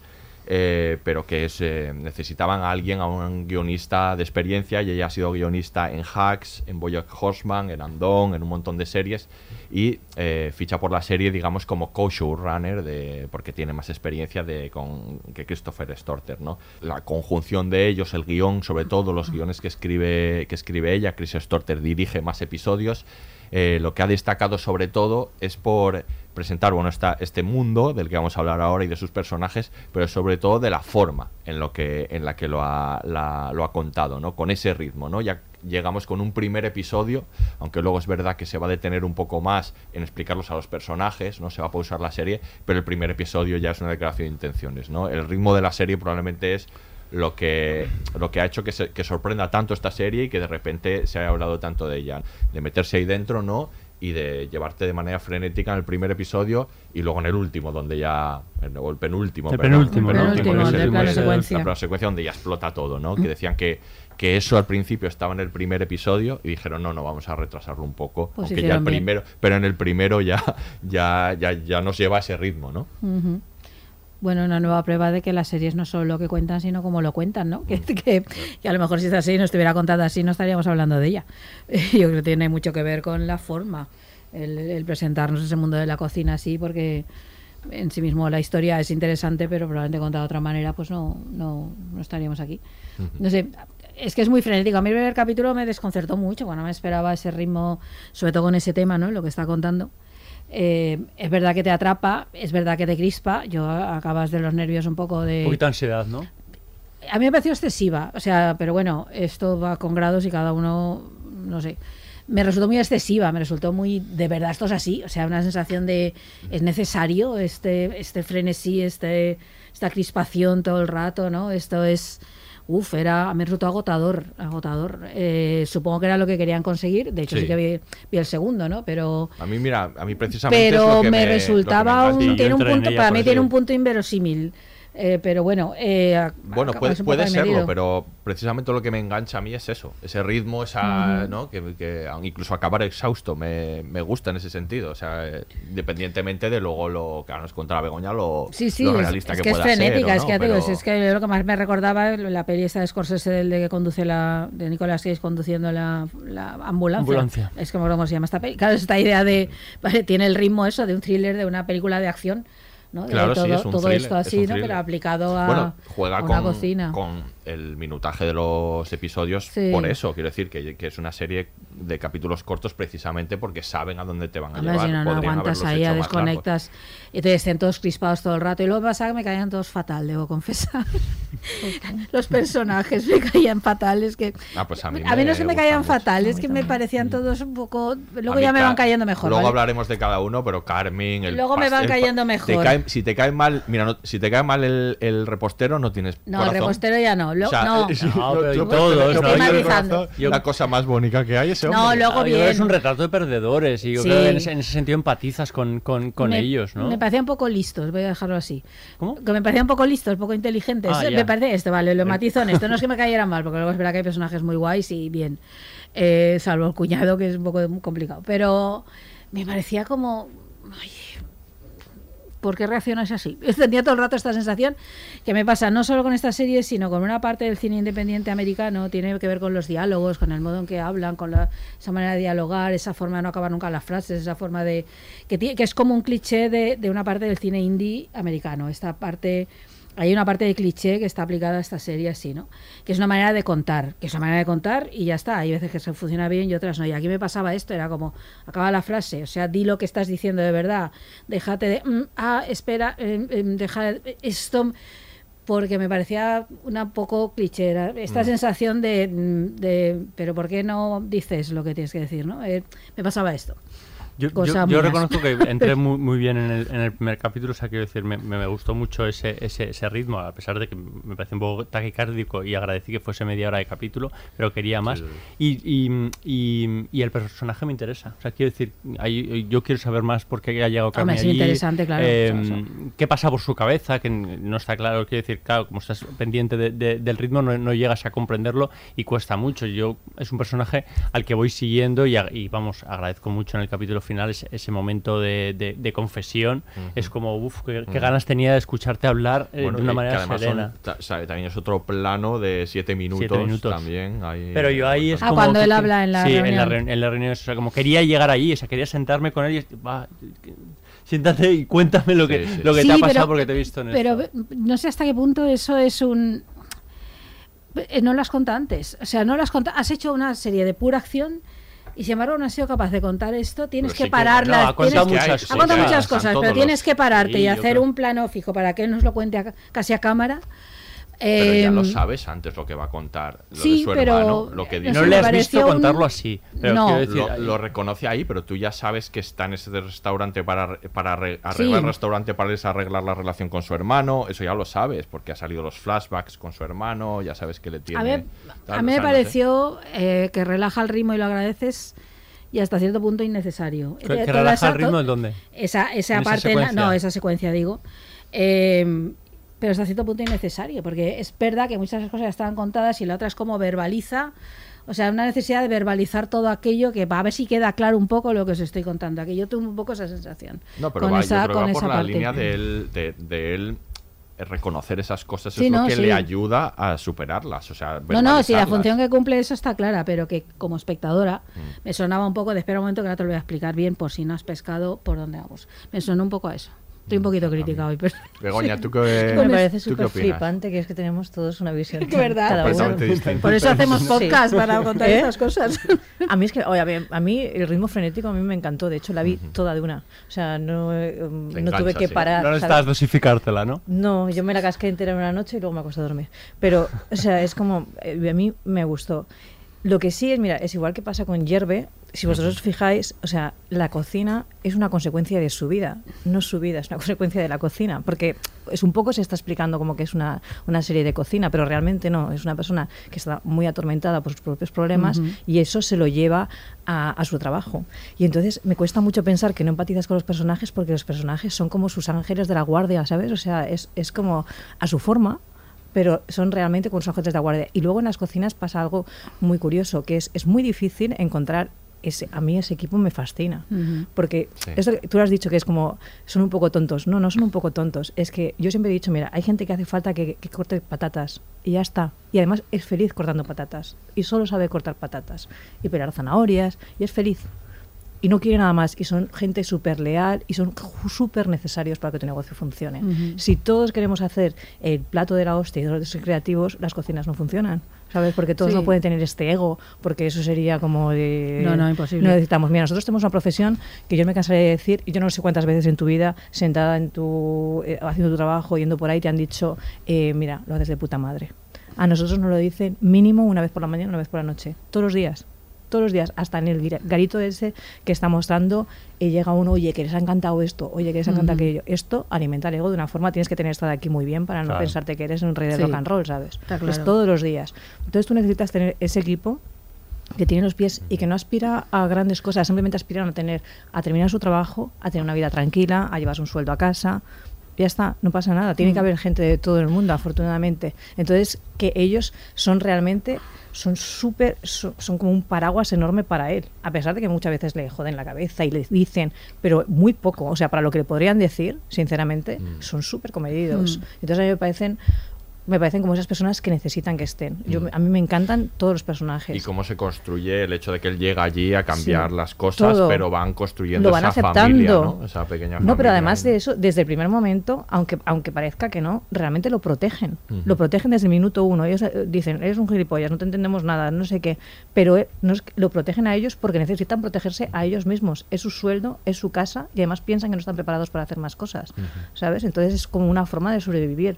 A mí me encanta ese momento en el que eh, la cocina está patas para arriba y que no pueden hacer nada y se montan el chiringo en la calle y sacan adelante el servicio. bonito, es Entonces bonito. es como de, tú, o sea, ¿Qué más, ¿Qué más quieres? A mí, yo, o sea, yo, yo comp- los compraba todos, ¿sabes? O sea, a mí es que me, me encantan hasta... Menos y al de lavavajillas, ¿eh? Bueno, ese, ese- ese no, ese ese no. menudo pieza. Pero esta de las personas tóxicas, ¿sabes? Claro. Siempre hay, o sea, estas personas y esas se las tienes Bueno, que y al quitar. primo, perdón, Bueno, al y el primo, primo. y al primo. bueno. pero, pero son pero hay muchas veces que estás súper dependiente de esa gente porque te soluciona cosas que no los...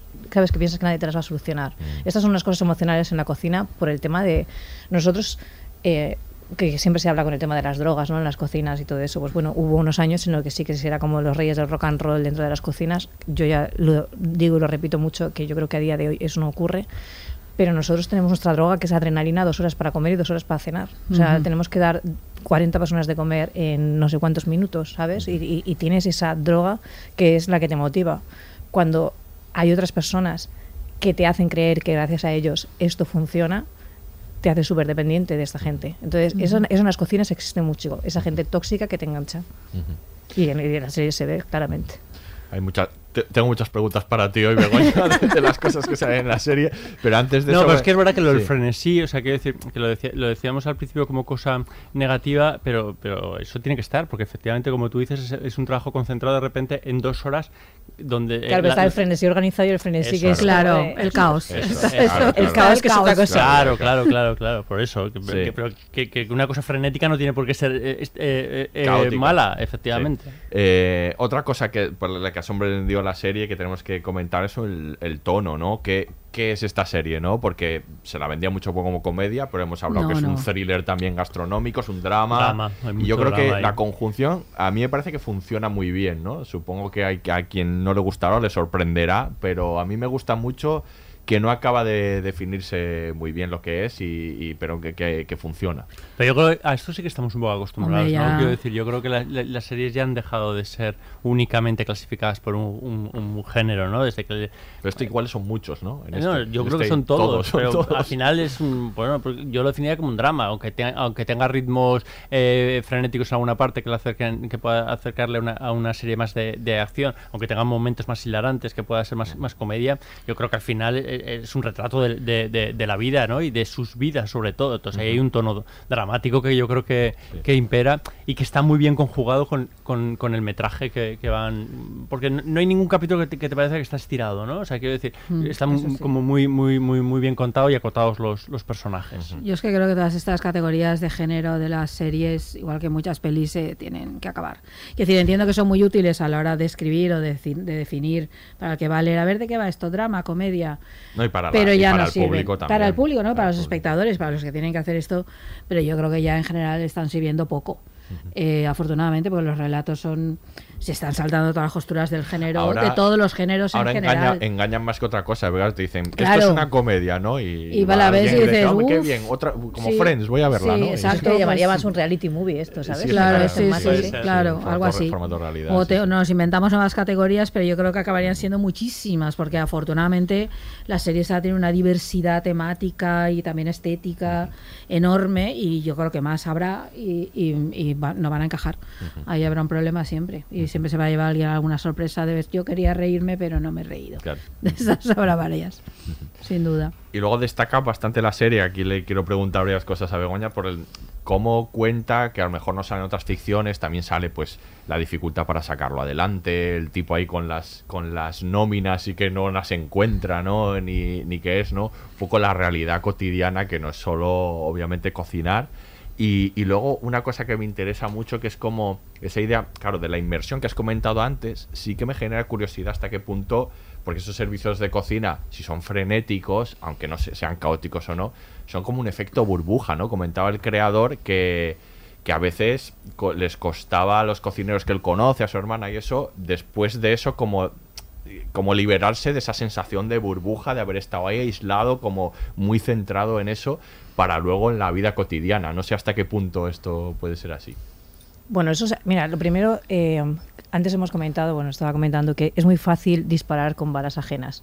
Cuando en la serie se ve algo que es una realidad, alguien que ha trabajado para otra persona y que entonces cuando estás trabajando para otra persona eres muy valiente a la hora de pedir eh, para que tu ambición llegue a algún puerto. Entonces es muy fácil, estás trabajando para otra persona y pedir pues platos, pues vasos, pues que quiero que el servicio sea así, que quiero ser- porque queremos llegar a una estrella, tres estrellas, lo que sea.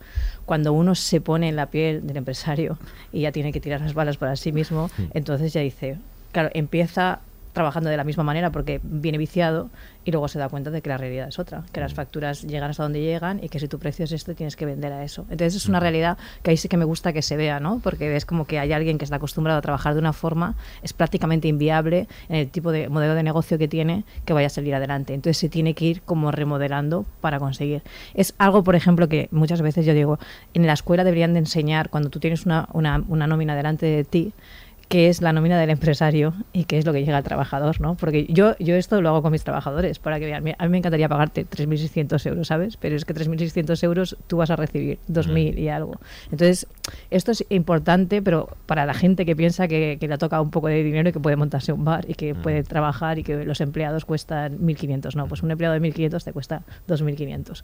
Y entonces, es, esta realidad eh, está ahí, la gestiona bastante mal, pero porque, o sea, yo creo que realmente esta persona es incapaz de gestionar su propia vida en general. Entonces, cuando tú eres incapaz para tener un negocio tienes que tener una parte de empresario bastante heavy o, Eso. ro- o rodearte de gente que te lo haga. todos los Claro. negocios, ¿no? Que ser buen Sí. cocinero no tiene por qué ser. Claro, es que de, repe- de repente, ¿sabes? Tenemos una figura del cocinero que todo el mundo la vemos que tiene que ser showman, tiene que ser eh, comunicador, tiene que ser agradable, tiene que estar bien arreglado, eh, tiene que saber de todo, tiene que tener buena conversación, tiene que cocinar, tiene que atender a los clientes, tiene que tener... y te- o sea, es como de, mira, chico, Y ¿no? que cocine bien ya. de Sí, no, y además que cocine bien. Es, que- es que a veces que vas a un, a un congreso, ¿sabes? Y se ponen delante del escenario y dices, "Eh, cocinarás la hostia, pero comunicar no puedes, ¿sabes? Entonces es como de esta parte. Y bueno, y si eres un empresario, si eres un cocinero y no eres un buen empresario, pues sabes que vas a tener que contratar a alguien para que te haga eso, que es lo que no ocurre en esto. Y encima tiene. Claro, aquí a- no. Claro, pero encima tiene a mucha gente que le aconseja, ¿sabes? Es como de, yo no sé manejar mi vida, pero sé manejar la tuya perfectamente. Y entonces, que además que todos tienen unos vicios porque ya vienen de antes Claro. de un tipo de negocio. Esto es lo más asombroso, que pero que es es la vida misma, Claro. que es todo el mundo opina de tu vida cuando la, la- la suya propia es, es un desastre. Esa Pues- hermana que viene a ayudarle, ¿no? Sí, Con las sí, nóminas, sí, el sí. otro que le dice cómo tiene que tiene que volver al viejo sistema. Sí, pero una no hermana sé que está totalmente atormentada, que tampoco sabe También, lo que sí, hacer con su vida, que no sabe. Y entonces es como de, te voy a solucionar la tuya, pero la mía es un desastre. Entonces, claro, lo estás viendo todo el Sí, rato. sí, sí. Y este es el fallo principal que hay en todas las empresas de este estilo. Es si tú no eres un buen empresario, tienes que encontrar a alguien que te lo gestione, chico. Porque tú todo no lo puedes hacer. Entonces vas a poder dormir tranquilo y tus empleados también, que también es muy importante. Y luego lo segundo que me estabas Lo preguntando. de, la, lo de eh, la, la presión, lo de ese ese efecto burbuja que ellos comentaban, como que luego como les costaba desconectar Sí. de, de cara a la, a la A vida ver, yo cotidiana. hace mucho, y hace, o sea, tú entiendes, mira, cuando acabamos, por ejemplo, un servicio por la noche, que estás a tope, tú eres incapaz de irte a tu casa y dormir. Esto es lo que nos pasa generalmente. Muchas- adrenalina, ¿no? puedes, o sea, generalmente nosotros nos quedamos ahí, eh, pues te tomas unas cervezas con el equipo, cada uno se va a su casa y muchas veces vas a ver en Instagram y todas esas cosas que a las 3 de la mañana están subiendo cosas porque la gente sigue despierta. De hecho, yo hubo un momento que tuve que ponerme, o sea, controlar cuando iban a salir las publicaciones para que la gente no pensara que es que yo iba ida de la cabeza, porque si no es como de, entre, entre que duermo poco, claro, que si tú eres una persona muy activa, duermes poco, tal, no sé qué, pues bueno, ya a partir de ahí tienes vicios raros.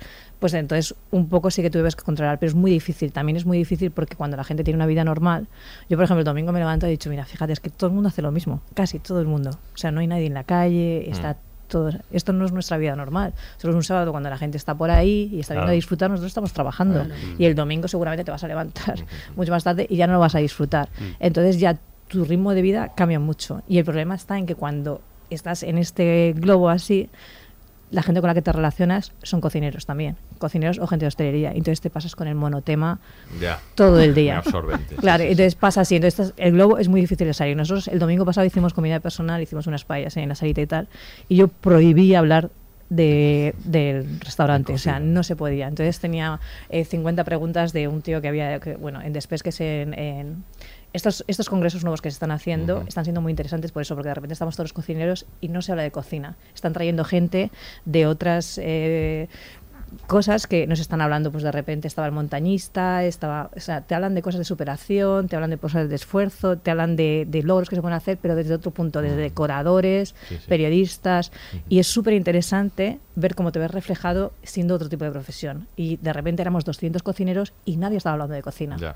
Entonces, esto es una cosa que se está trabajando, pero sí que es verdad que es muy difícil salir porque Salir además de ahí, ¿no? tú te metes con otra gente y además la gente te está preguntando Claro, de lo mismo, ¿sabes? claro. Entonces y, es como... y una cosa que me, que me flipa, que, que sale, que yo lo he visto en otras, en otras ficciones, pero sale en esta serie.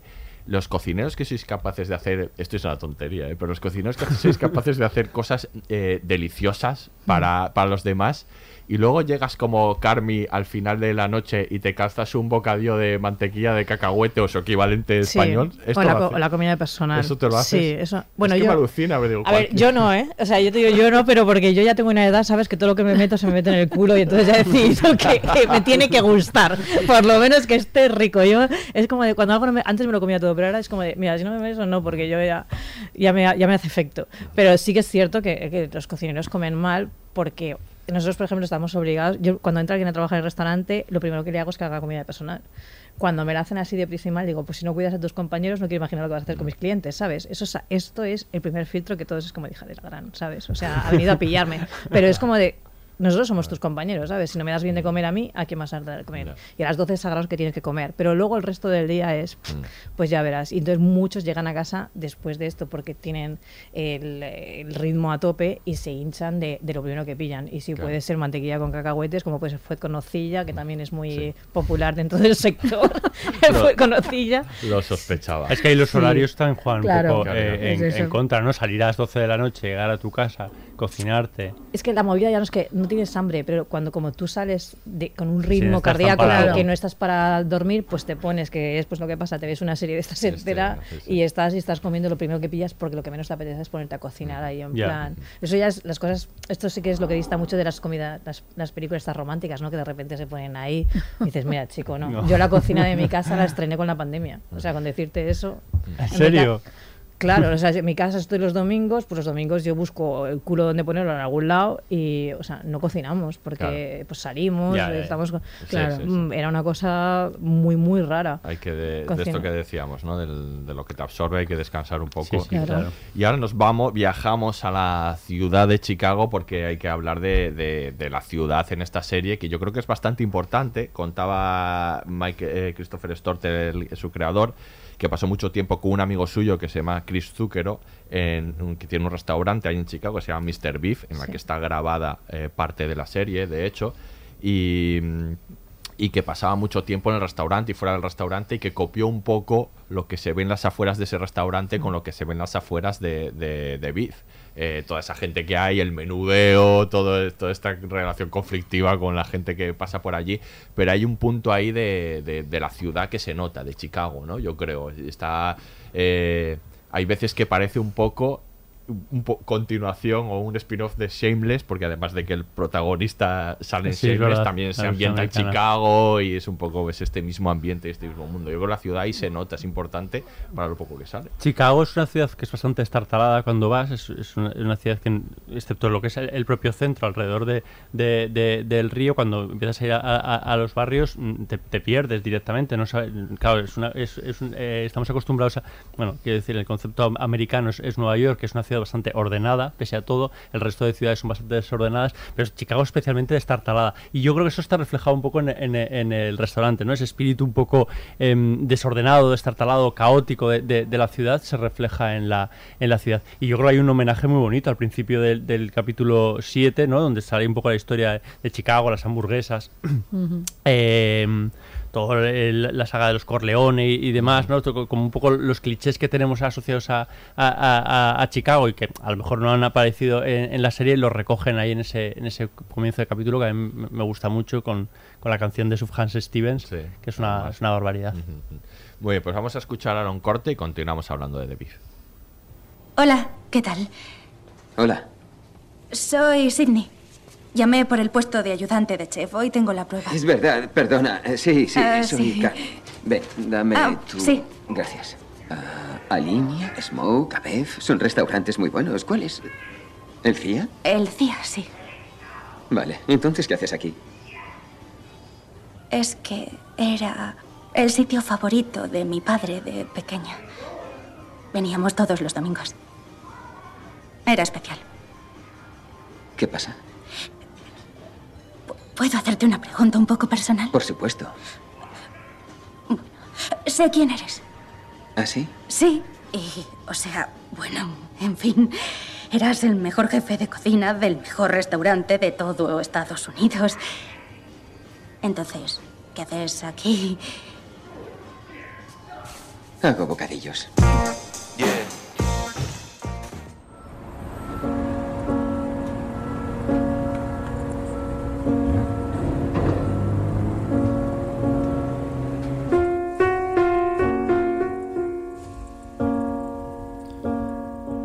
Hablamos ahora de la realización de la serie. Eh, decían los creadores que tenían que lo rodaban como si fuera la peli del submarino, Marea Roja, como un submarino, como un ambiente ahí claustrofóbico, ¿no? Ahí y se nota, ¿no? Sí que Como lo es, sí. Que, que está ahí metido. Y luego también otra idea que es, que es muy chula de, de este tipo de series, que era to- que lo consideraban como un baile, ¿no? Como toda una coreografía en la cocina, de desplazamientos, de moverse, ¿no? Eh, de, de coordinarse entre las personas que están ahí para no entorpecerse.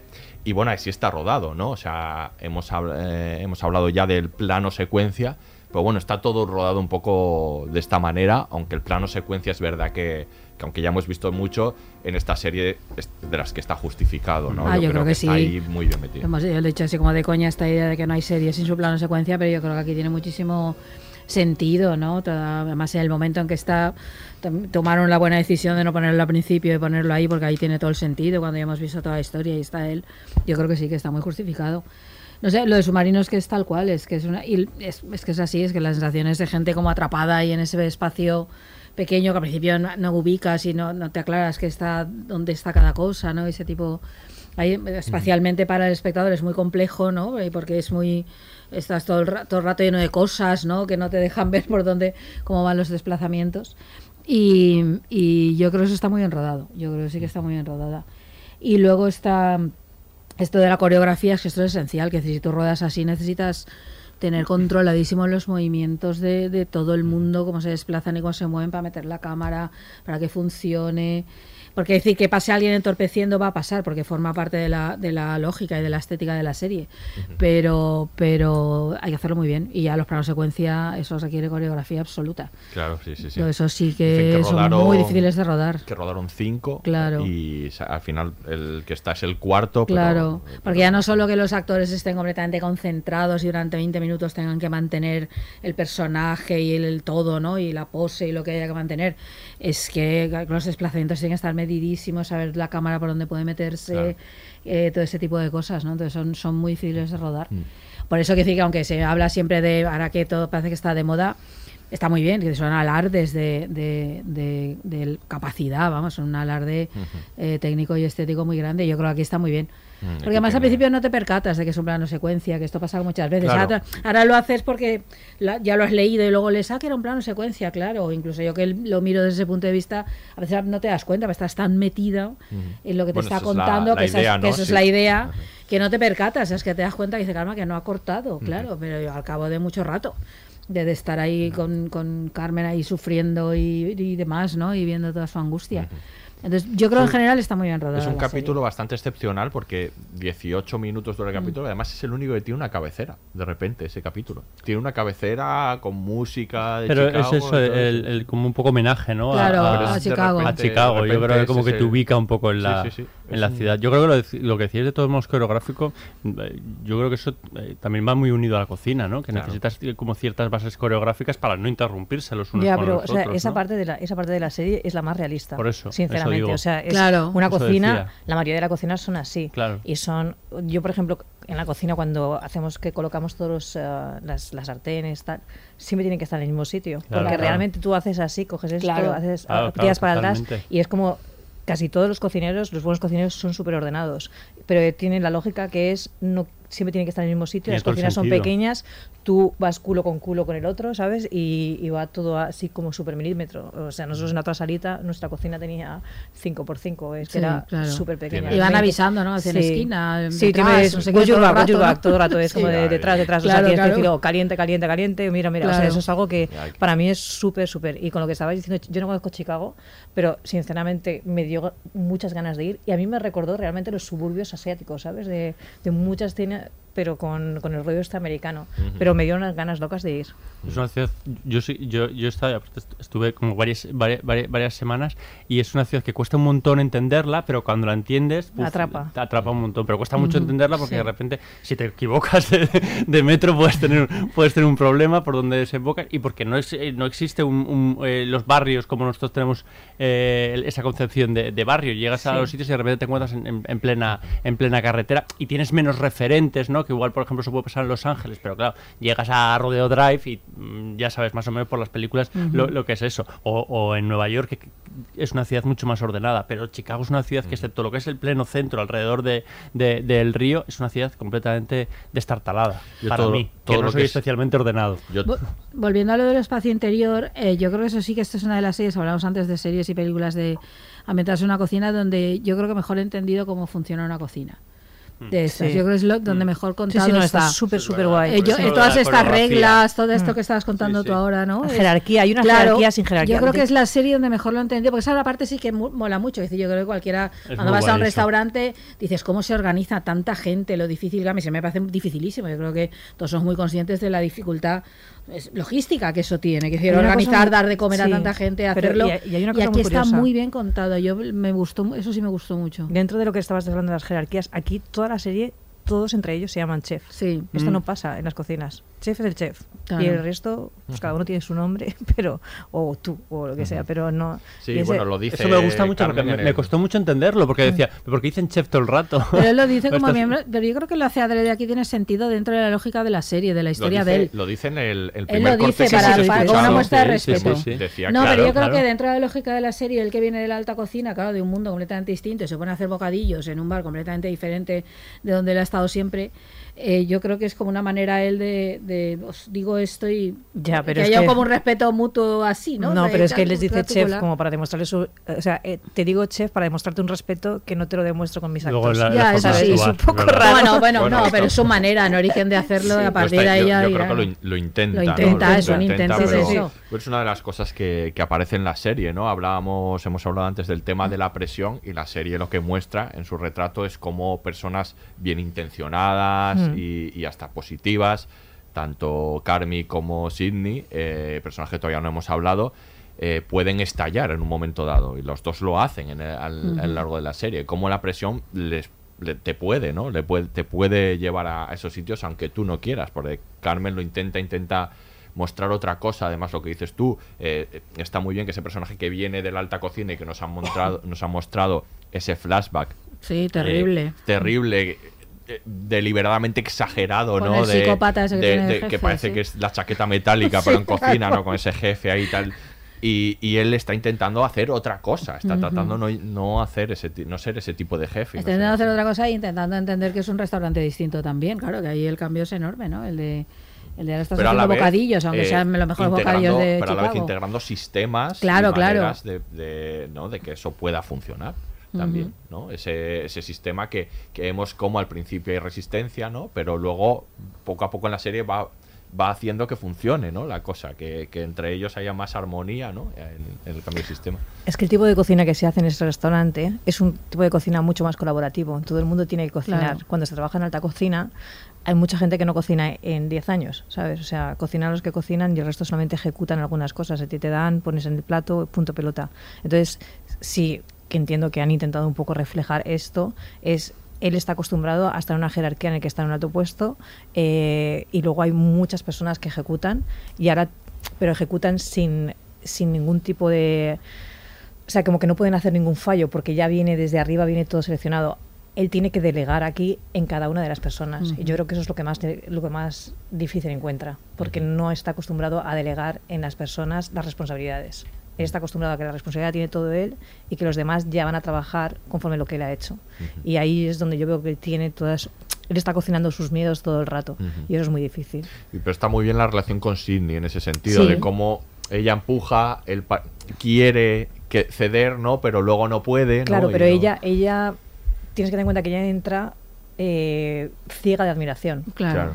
Y, y esto llega a un momento que lo pierde. Ujú, claro. Y cuando el momento que lo pierde, entonces ya piensa en ella. Mm. Esto es lo único que tú puedes. Un segundo de cocina que yo siempre digo: que necesitas una mano derecha, que sea tus ojos. tus- esto siempre va a existir y va a estar si, si, si premia la, la admiración. En el momento que esto ya no lo tienes, vas a estar ahí partiéndote los cuernos. ¿Para qué? ¿Sabes? Entonces es, yo creo que ahí es cuando tiene ella, pero aún así sigue teniendo la lealtad y la esperanza. A mí este personaje me alucina. O sea, realmente son de esta gente que, que dices, es que esta gente existe, ¿sabes? Y tienen este valor de que poder estar en un segundo plano todo el rato tirando del carro, porque realmente la que tira del carro realmente es Sí. ella, y la que y quiere mejorarlo. Y, y, y es muy frustrante además querer mejorar, tener las ideas y que el otro todavía esté con, con este valor de, de no, todavía no está aprobado, que pueda tener estos puntos de arrogancia tan heavy que tiene, porque tiene algunos puntos de arrogancia que es como de, mira, por ahí no, chicos, ¿sabes? Que necesitas a tu equipo. Él está muchos, muchos momentos en la serie, juega solo. Claro. Está muy rodeado, pero juega solo y quiere seguir jugando solo. O sea, solamente se va reenganchando poco a poco. Es, un- es muy, está muy atormentado, pero bueno, son Es cosas que yo creo que ahí tiene mucho que ver con su propia historia personal, Sí. o sea, Claro, más claro. Mm. aparte de, de- de- de cómo lleve la, la- la profesión, ¿no? el, el tormento que, lle- que Sí. lleva adentro, ¿no? y a medida que se va liberando de eso, eso yo creo que al final el reencuentro con Sidney es tan bonito. Mm. Yo creo que él se, se ha liberado de, de- de alguna manera, aparte de, de- de- de lo que ocurre al final, y, y lo ve todo como más claro, ¿no? lo que ella le contaba y lo que él mismo quiere hacer en, en- en la vida, ¿no? que en realidad se parecía mucho a lo que, a lo que quiere hacer Sidney. ¿no? O sea, yo Sí, creo sí. que al final Claro, pero tienes que tener en cuenta que cuando tú vienes en la alta cocina no existen las, las vidas personales. O sea, en la alta cocina tú estás dentro de unos equipos que tu vida, tú eres uno más dentro de un equipo y se intenta que esta parte no exista. O sea, tú no lo vas a tener con tu jefe de cocina, eh, no lo vas a tener. Eso existe en las pequeñas empresas eh, que se trabaja codo a codo. Cuando tú tienes que compartir tu vida y todo el mundo sabe lo que hay, ya es muy difícil porque tienes que encontrar con gente que no te juzgue. ¿sabes? Si no tú estás sobrejuzgado todo el rato, porque si te pasa algo va a ser porque te ha pasado algo en tu vida, eso es muy complicado. Por eso siempre, a lo mejor, los jefes de cocina de grandes restaurantes muy estrellados y tal, que no estoy hablando de mi caso, porque mi caso es una pequeña empresa, son tan, tan, tan distantes con el resto de los equipos, porque si lo mezclan todo, el prejuicio siempre está. Y eso es muy difícil de sobrellevar. Y eso, a lo mejor el éxito o la desgracia de tu equipo, de, de tu restaurante en sí, va a funcionar o la gente va a poner excusas porque tu vida es un desastre y tú no te puedes permitir ese lujo. Y en, este restaurante, en- aquí en esta serie se ve muy así, ¿no? Que todo el mundo es como muy cómplice de lo Sí. que está pasando, incluso se hacen como, como cargo de, de este problema, que es como de hola. Claro. Sí, de y además hecho. él tiene que lidiar con el suicidio del hermano, es que está marcada por eso, que dice que si ni no viene marcada por nada de ese tipo, ella viene como profesional que quiere trabajar con el tipo al que admira y que está ahí, claro, y el otro está lidiando con mi hermano se ha suicidado, no sé por qué, eh, y ni siquiera tiene claro por qué está ahí, que- porque tú tampoco acabas de entenderlo, de, de que haces ahí eh, intentando salvar este negocio, ¿no? Cuando eres quien eres, hasta que lo entiendes, ¿no? Que tiene que estar ahí que ajustar cuentas con el hermano y con la familia. Entonces, claro, y toda esa carga es brutal hasta que se libera de eso. Todo Ya, pero los empleados no tienen la culpa, ¿sabes? Sí, pero, ahí también- sí que se hacen cooperativos. Sí, sí, no, pero, pero también pesa sobre todo, porque claro, Sí. se ha suicidado un tipo muy carismático, según vemos, ¿no? Un tipo que es como el alma del lugar, claro, llega él de pronto que no es exactamente carismático, ¿verdad? Y entonces ahí hay una parte, todos ellos están en esa misma carga, ¿no? Ahí, y, y, claro, y tienen una parte que pueden entender lo que a él le pase, aunque se porte muy mal con ellos en muchísimos momentos. A mí me gusta bastante cuando sale eh, las, las momentos familiares, ¿no? Que, que yo creo que Los flashbacks, dices, los flashbacks el familiares que, que aparece el hermano, eh, que es John Bertrand además, eh, y, y eso refuerza un poco esta idea que, que me gusta mucho de, de- de muchas ficciones y aquí está de la, la comida y la familia, ¿no? De cómo es- de- cuentan los creadores que para ellos que, que- que- los dos hermanos vivían separados, que el momento más importante de la semana era el domingo porque se juntaban y comían el brocholi y comían los espaguetis que luego salen ahí, la picata, no sé qué, y que todo lo que sale ahí los, eran los platos que ellos comían de pequeños y que les unían. Y aquí sale ese momento en el que están cocinando, que está el hermano contando una historia y el otro le está ayudando, ¿no? Esos son mo- momentos muy bonitos de familia y luego y, y- y- y que llevan a esos recuerdos felices cuando los cocina. De hecho, hay un eh, a mí me parece que él, cuando al principio le dicen que, que cocine espaguetis, que es lo que se ha hecho ahí, él no quiere, él no quiere porque no, no quiere no volver a ese, a momento. Porque le hace daño. Claro, porque le hace daño, no por otra cosa. Y cuando los hace al final del todo para toda la familia es una demostración, por, por un Bueno, lado, de, superación y, de, y amor hacia Mm. los Mm. otros, que esa es la otra cosa bonita, que es la familia escogida, que es la, la de la... La, la del Restaurante. restaurante, lo- eso son está muy bien su familia con todos sus problemas que ha tenido pero esa es la familia escogida no y Porque es la que la ha salvado, Claro. además. A mí toda esa idea de familia y cocina y cómo se demuestra amor a través de la cocina me parece muy bonito Muchas veces nosotros cuando hablamos, o sea, yo siempre cuando hablamos del equipo y tal, pero al final realmente mi día a día yo lo paso con toda la gente de mi restaurante. Saben mucho más de mí o de mi evolución como persona que mi propia familia, porque yo, o sea, he estado 18 años, ahora con la salita y 10 años fuera de España y, y muchas veces lo pienso y digo, joder, es que llevo prácticamente toda mi vida metida entre las paredes de mi restaurante y hay gente que lleva trabajando conmigo 16 años. Ujú. Me conocen muchísimo mejor que a lo mejor incluso mi madre, ¿sabes? O sea, Mm. porque además han tenido una evolución distinta. Entonces, esa gente es muy difícil que tú, o sea, si te hacen, si te preguntan, o sea, si a mí, por ejemplo, yo tengo una noche buena y tengo gente en mi casa, que es mi casa es la salita, que no tiene, pues porque están aquí, porque viven fuera, que no, eso, se han venido a mi casa a cenar, porque esta gente son realmente son parte de nuestra familia, ¿sabes? Es que es muy difícil explicarlo a veces, pero esto sí que es una realidad brutal que pasa. Y hay mucha gente porque eh, la realidad es que los restaurantes están plagados de inmigrantes en todo el mundo, en España también, y que tienen historias muy complicadas la mayoría de esos, de, de ellos, y que solamente encuentran el cariño o una estabilidad de cualquier tipo dentro del restaurante. Y esto se habla poco de eso, la verdad. De hecho, en esta serie hay una diversidad, no sé si buscada o no, bastante importante en el, en toda Ujú. la, la- los miembros de la, del restaurante. ¿no? Es una realidad total de la hostelería hoy en día. O sea, si vas a cualquier mi restaurante mismo, eh, tenemos venezolanos, argentinos, italianos, eh, de Guinea, eh, guineanos. Eh, hay, no sé, yo creo Sí. que hay como 10 nacionalidades distintas, ¿sabes? Entonces, pero eso es la realidad. Porque al final eh, restauración, por desgracia, ha sido una profesión que no se ha prof- profesionalizado, valga la redundancia, hasta hace hasta la pandemia.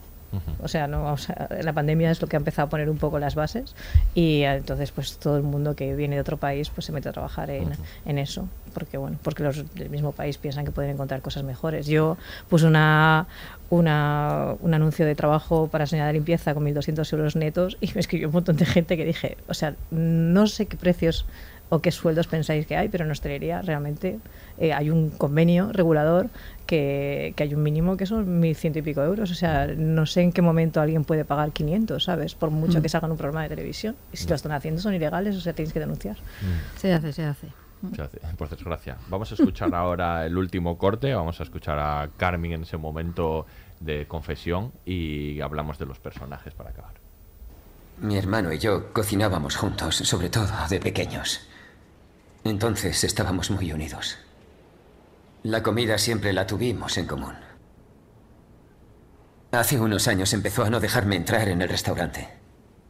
Y cortó de raíz y... Entonces... Me dolió, claro.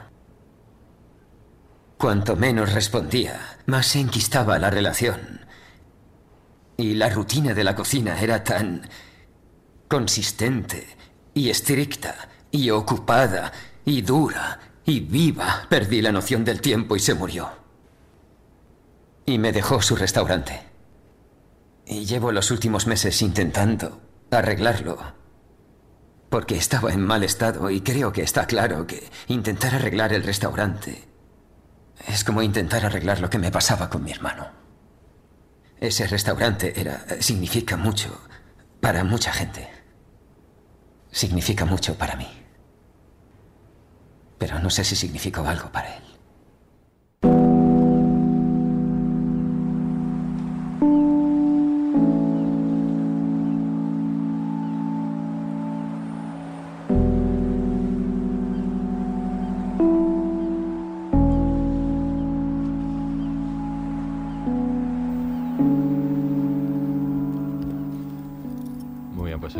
Escuchábamos a, a, Car- a Carmen. No sé cómo, cómo no te gusta esta- este, Sí, es este momento. A mí sí me emocionó, veces me con emocionó que- mucho. A veces que parece que no tiene corazón ¿Ya? y con lo que es- con lo sentida que es, ¿eh? Ya, no, no, pero aparte es que es, que No, a es ver, pretendidamente emocionante, no te digo que no, pero que está muy, muy a bien ver, que cuando te, cuando te hasta allí. dos cosas. Una es que me parece emocionante en el momento y otra cosa, como analizando la serie, Vale, vale, poniéndome vale. en el lugar de sí, analizarla, hemos- Ah, vale, digo lo he dicho antes. No, pero sí, pero que sí que emociona, claro. Es Sí, que sí, no, sí, yo- yo- está eh, para eso, claro que emociona. sí, sí. Sí. Y eso, pero que dando un paso atrás y más allá de la emoción, de poniéndome a analizar el por qué está ese momento ahí, Mm. digo eso, me, Va- me desdoblo. Vamos a hablar ahora de, de este personaje, ¿no? De, de Carmen o Carmi y de cómo, eh, bueno, es el personaje protagonista y, y yo creo que hay, hay mucho interés en construirlo bien, sobre todo porque se pare- habla de muchas cosas de la- de la- del, del propio creador. Este personaje que se sumerge en el trabajo para evadir el dolor, ¿no? Que hemos visto personajes fin, así en clásico. ficciones, ¿no? De, de- de todos los tipos, ¿no? Y, y que está, está muy bien porque hay veces que tú estás viendo la serie y da sensación de que a veces quiere salvar el restaurante y a veces lo quiere destruir, ¿no? Porque tiene esa ambivalencia hacia eso por lo que hemos escuchado, ¿no? Toda la- todo el pasado que tiene Mm. con su hermano, ¿no? Eh, a mí sí que me parece emocionante ese momento de que, bueno, cosas que pasan en la vida, ¿no? Eh, cómo se distancia de su hermano y cuando quiere recuperarlo él ya no está, ¿no? De repente, ¿no? Y...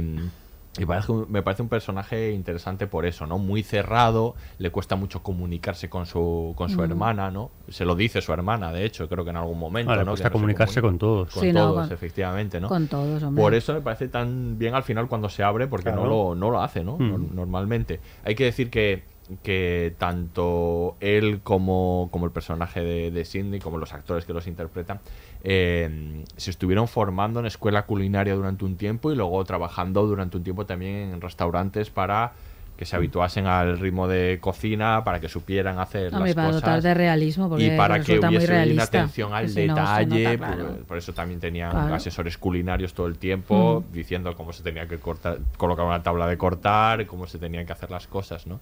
Y, y eso, bueno, es un personaje, en fin, interesante, no sé. Yo creo que Begoña lo ha definido perfectamente antes cuando ha comentado esa sensación del tipo está destruido, destrozado, ¿no? Y está como esa ambivalencia que decías tú de, de no sabe si quiere salvar el restaurante, cargárselo, pues que es lo que le pasa con su propia vida. O sea, Claro. Sabe qué coño hacer, es que es, ¿no? Y está ahí, algo al final, claro, en la parte esta que hemos oído, ¿no? Eh, Cuando asume, ¿no? Todo eso y asume de pronto, lo dice, mucha gente depende de él, ¿no? Y se da Claro. cuenta de que ahí no va él solo y de que tiene una responsabilidad y eso, ¿no? Pero es que está...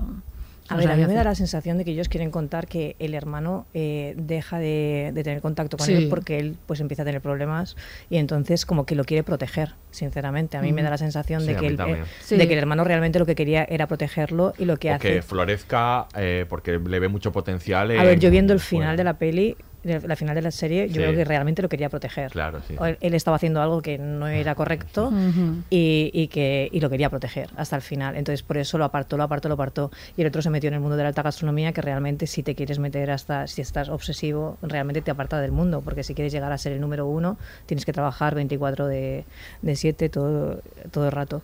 Y eso es lo que yo creo que lo frustras al final. Y no es que quiera destrozar el restaurante, yo creo que quiere- No. se quiere destrozar a él mismo. Mm. Eh, es, está buscando la manera de destrozarse al mismo y vengarse de su hermano. O sea, hay veces que lo- como que lo quiere abrazar y otras veces como que realmente se quiere vengar de él y Mm. que no le entiende, piensa que realmente lo que su hermano le ha hecho ha sido un castigo. Es como de. Entonces, como, como no se llevaba con él al final, piensa que su hermano, es como su última jugarreta fue Ujú. dejar el restaurante como para terminarle de fastidiar Claro. Sí, y, y- y partirle su carrera profesional y hacerle creer que no es bueno eh, en la alta gastronomía y que se tenía que meter en un cuchitril. O sea, como que había sido una manera de humillarlo. Y creo que al final de la película, bueno, al final de la serie, que yo espero que va a seguir, ¿no? Sí, sigue, está renovada Sí, ¿no? Da la sí. sensación de que hay una segunda parte. eh, con el final de la serie eh, nos da a entender todo esto, ¿no? Que fue como o sea, pa- pa- pasó de una humillación a una protección. Y a mí ese Ujú. punto me parece muy guay.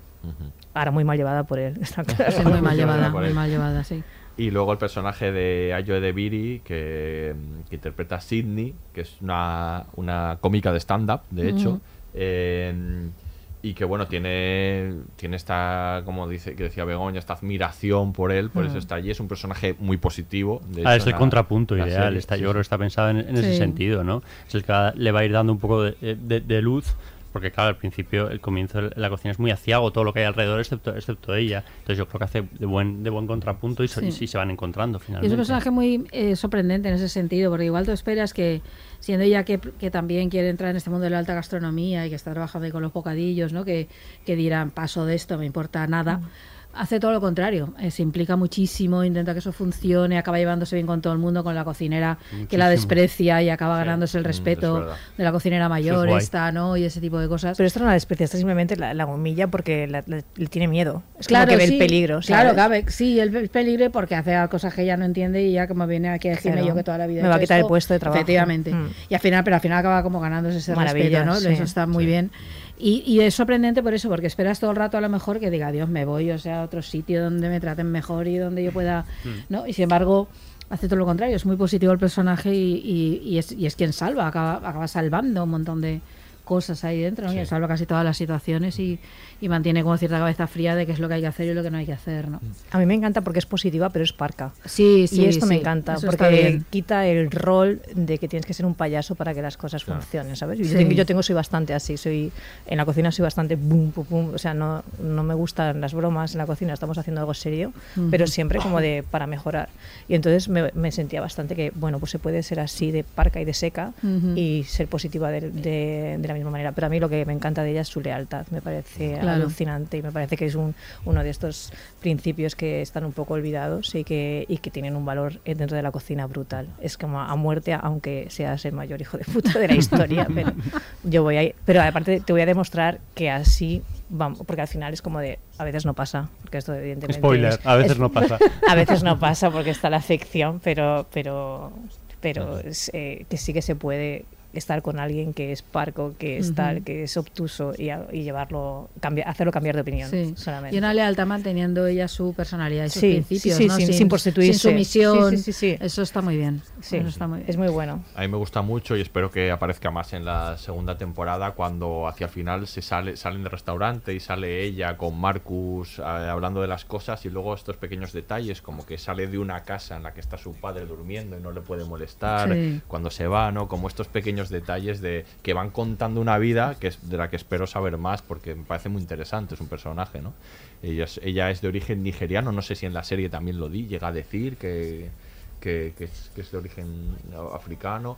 En el caso que hay muchas cosas ahí que, que se pueden contar interesantes. Yo creo que ahí es- se nota que está bien construido el personaje porque fuera de la cocina tienes interés por saber Sí. un poco Claro. más de, de, de De repente ellos, cuando se de- salen es como, Sí, o sea, sí, sí, cuéntame, sí, cuéntame cuéntame más, quiero saber más. de Sí, ellos, Sí, a ¿no? mí me parece sí. que, o sea, lo más bonito, o sea, lo mejor de la serie, que para mí es, es una serie de entretenimiento, es la- lo realística que es todo lo que va en torno a la cocina y lo dispar que es el equipo de, de cocina, que claro. me parece fantástico. A mí ese equipo me parece brutal. Vamos a hablar del más dispar de todos, que es de Richie, ¿no? Eh, ese personaje odioso, odioso, odio- sí. deliberadamente Este sí que es odioso, ¿no? obtuso y Es un corto, ¿eh? personaje- Esto aquí me lo reconoceréis. Sí, sí, sí. A mí me. Sí. Yo, yo la estaba viendo a la vez que estaba viendo Andor, la de Star Wars, que en la que sale él y me hacía disonancia cognitiva ¿Ah, sí? cuando lo estaba viendo. y Decía, esto no, o sea, no, me- no me está cuadrando aquí. No, no yo creo que el actor lo hace genial, Lo hace muy, me parece un actorazo. bueno. Bueno, todos me parecen muy buenos.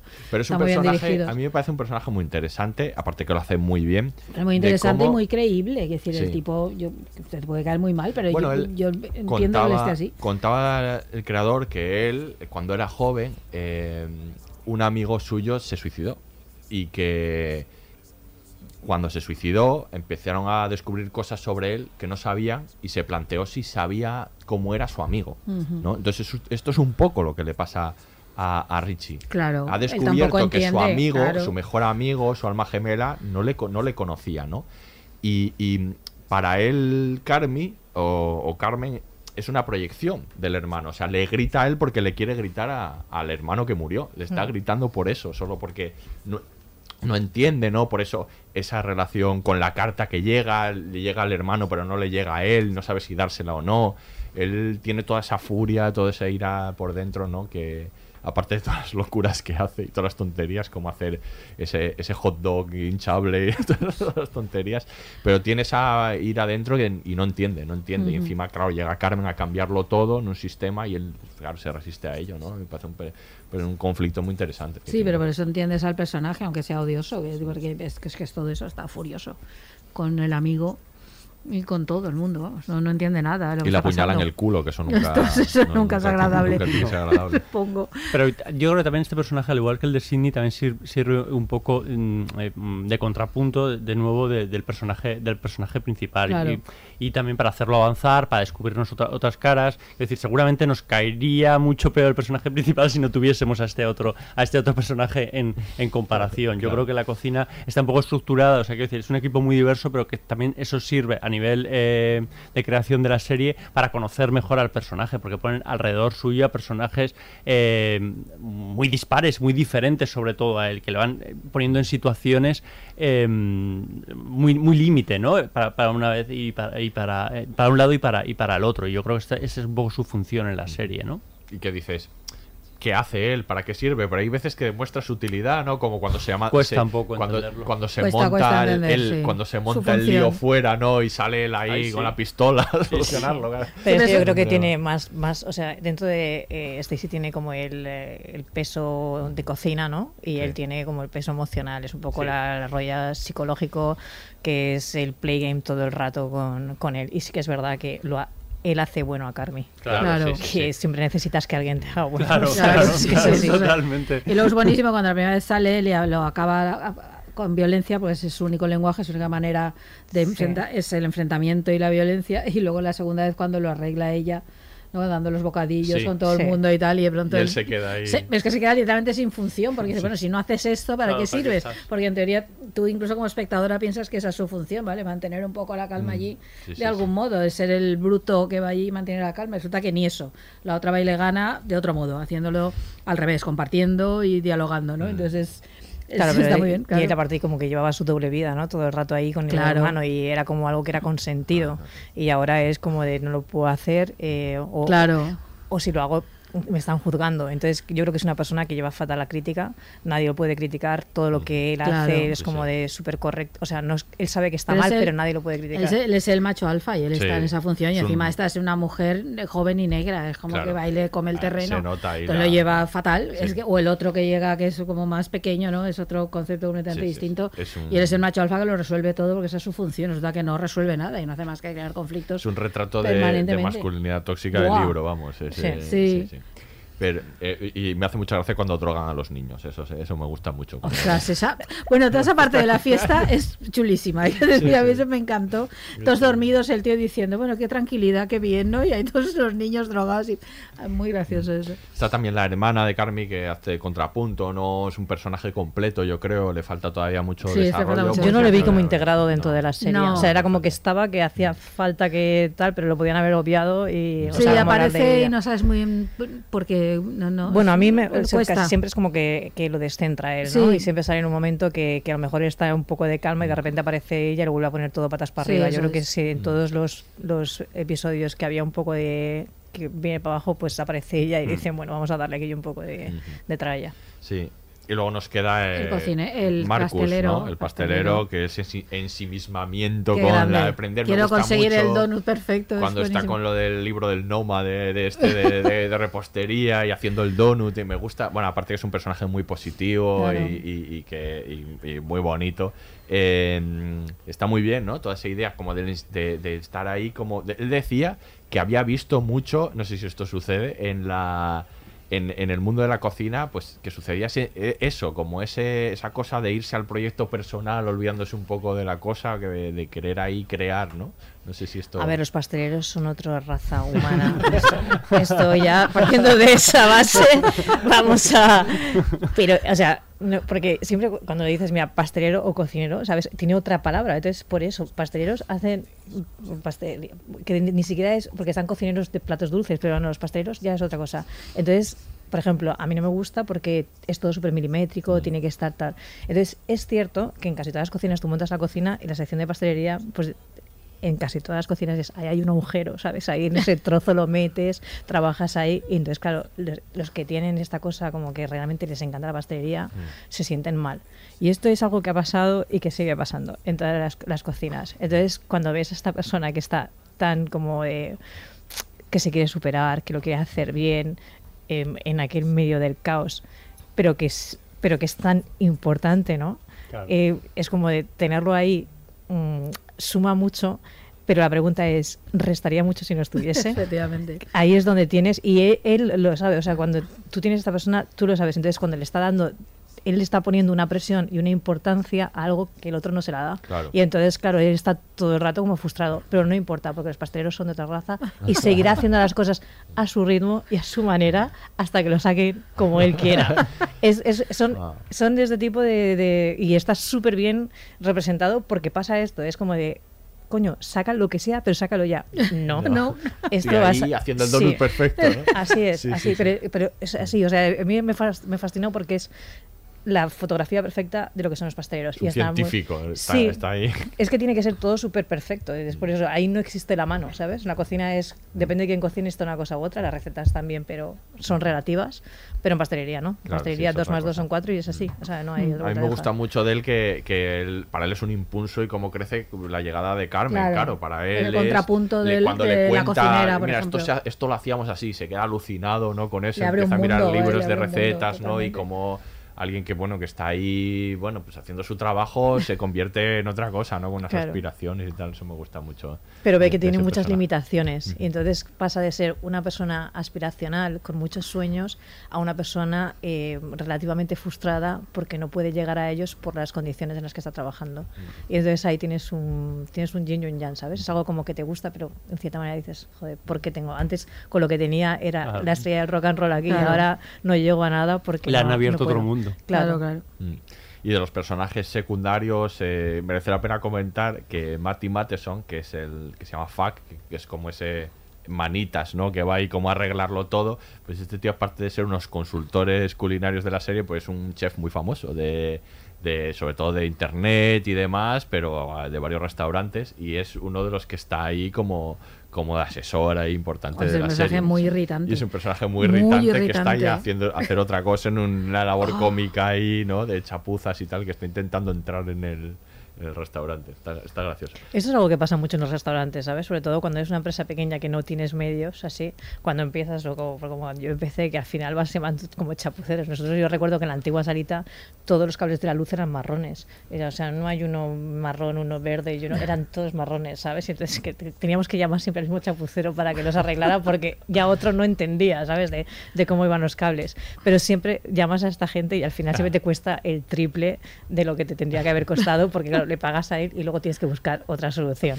Y me recordaba mucho a esto, pero esto pasa en, siempre. Y nada, para acabar vamos a hablar de- del final, del final de la serie y expectativa de cara a la nueva temporada, porque ese final de, ¿no? de, de las botes de tomate, ¿no? En las que de repente, por fin, cuando lee la carta, aparece todo ese dinero, ¿no? Que, Ya, ya, yo me tal. pregunté, ¿y en toda la serie no han abierto un bote de tomate? lo mismo, exactamente yo lo pensé mismo. lo mismo. Yo digo, Exactamente a ver, lo y de hecho fui hacia atrás diciendo, ¿ha ido a otro sitio? O sea, a otro sitio donde están esos tomates, ese- esos botes de tomate que no. eh, pero claro, no, Probablemente, tenía esa duda. si lo miras, igual no hay ninguna de las recetas que hacen que sea con... Ya, No pero me yo creer, no me lo puedo creer. sentido, Claro, no, no, Que no hagan una receta sin tenga tomate. Pero para él el tomate era su hermano, entonces el tomate quedaba fuera. Es no, como- hay que no creérselo sé, sin sí. Yo, yo, yo pensaba, digo, esto debe estar en una, una despensa o en otro lado que no, no hemos visto. Era un Claro. palet sin abrir. Claro, Exactamente. exacto, algo así, porque si no, no, no, no, no, no lo entendía. Y Claro, luego- que, es que, claro, que es muy simbólico, es solo lo descubrirá cuando haga los espaguetis Ya, ya, familiares. ya, ya, eso sí. Entonces, claro, está muy forzada para conseguir eso, Sí, pero, sí, sí, pero está yo claro, creo pero que, claro, si fuese de repente un- una Claro. especia que no se utiliza Claro. mucho y que solo se utiliza para esos espaguetis, pero, pero Pero puto botes de tomate, tomate, es, a ver, es todo como muy rebuscado. Sí, Su hermano sí, que lo sí, había sí. castigado, que Sí, tal, no sé sí, qué, no sí, sé cuántos. Él mismo ha pensado que va a encontrar el tomate cuando se sienta en paz consigo mismo, tal, ¿sabes? Es como de, tienes que tener mucha vida interior Menos, para mal, llegar a que- esa persona. menos mal que no, que no mm, eh, abrió la lata de tomate el- en la vajillas este que Ya, tal. ya, desde luego. Marchado con todas, no se hubiera enterado nadie. Desde luego. A mí Eh, el final final que me gusta es el momento reunión en torno a la, a la Eh, mesa Hombre, y, la- todos comiendo. Eso es Que me- bonito. Que me vuelve a emocionar mucho. O sea, verles ahí en, en una manera distendida y, o sea, quiero decir, más allá de, de, pues eso, que plantea que va a haber un, un futuro de, de- de otra manera, que ya veremos cómo, cómo será. A mí la serie sí ya me valía, ¿eh? también te lo digo. Sí. Fíjate, parezco a Aurea, que solo quiero una temporada de serie. Pero me- ya me valía. No, a mí, yo- a mí sí que me apetece que me cuenten más de los personajes. Sí, sí, sí, sí, fundamentalmente, seguramente ¿eh? sí. Además de, la, de, la- de lo que pueda suceder con el restaurante Sí. y cómo evoluciona. Que, Lo que pasa es que tiene que ser necesariamente muy distinta porque el conflicto es. ya no tiene que Eso estar. espero que sea. Y es espero que ya no, sea, el conflicto que no ya no puede estar en cómo supero el suicidio de mi Eso hermano y todos mis traumas. Porque en teoría esto está resuelto. Mal que bien, pero está resuelto. Sí. Y no puede ir por la misma Bueno. vía. O cómo lo resuelven todos los demás del restaurante, esto está resuelto. El otro está muerto, ya hemos llegado aquí, nos ha hecho el regalo este del dinero, ya lo tenemos. Entonces tiene que ir necesariamente. Incluso no sé si en otro tono, ent- entendedme, quiero decir, porque toda esa crispación Sí, sí.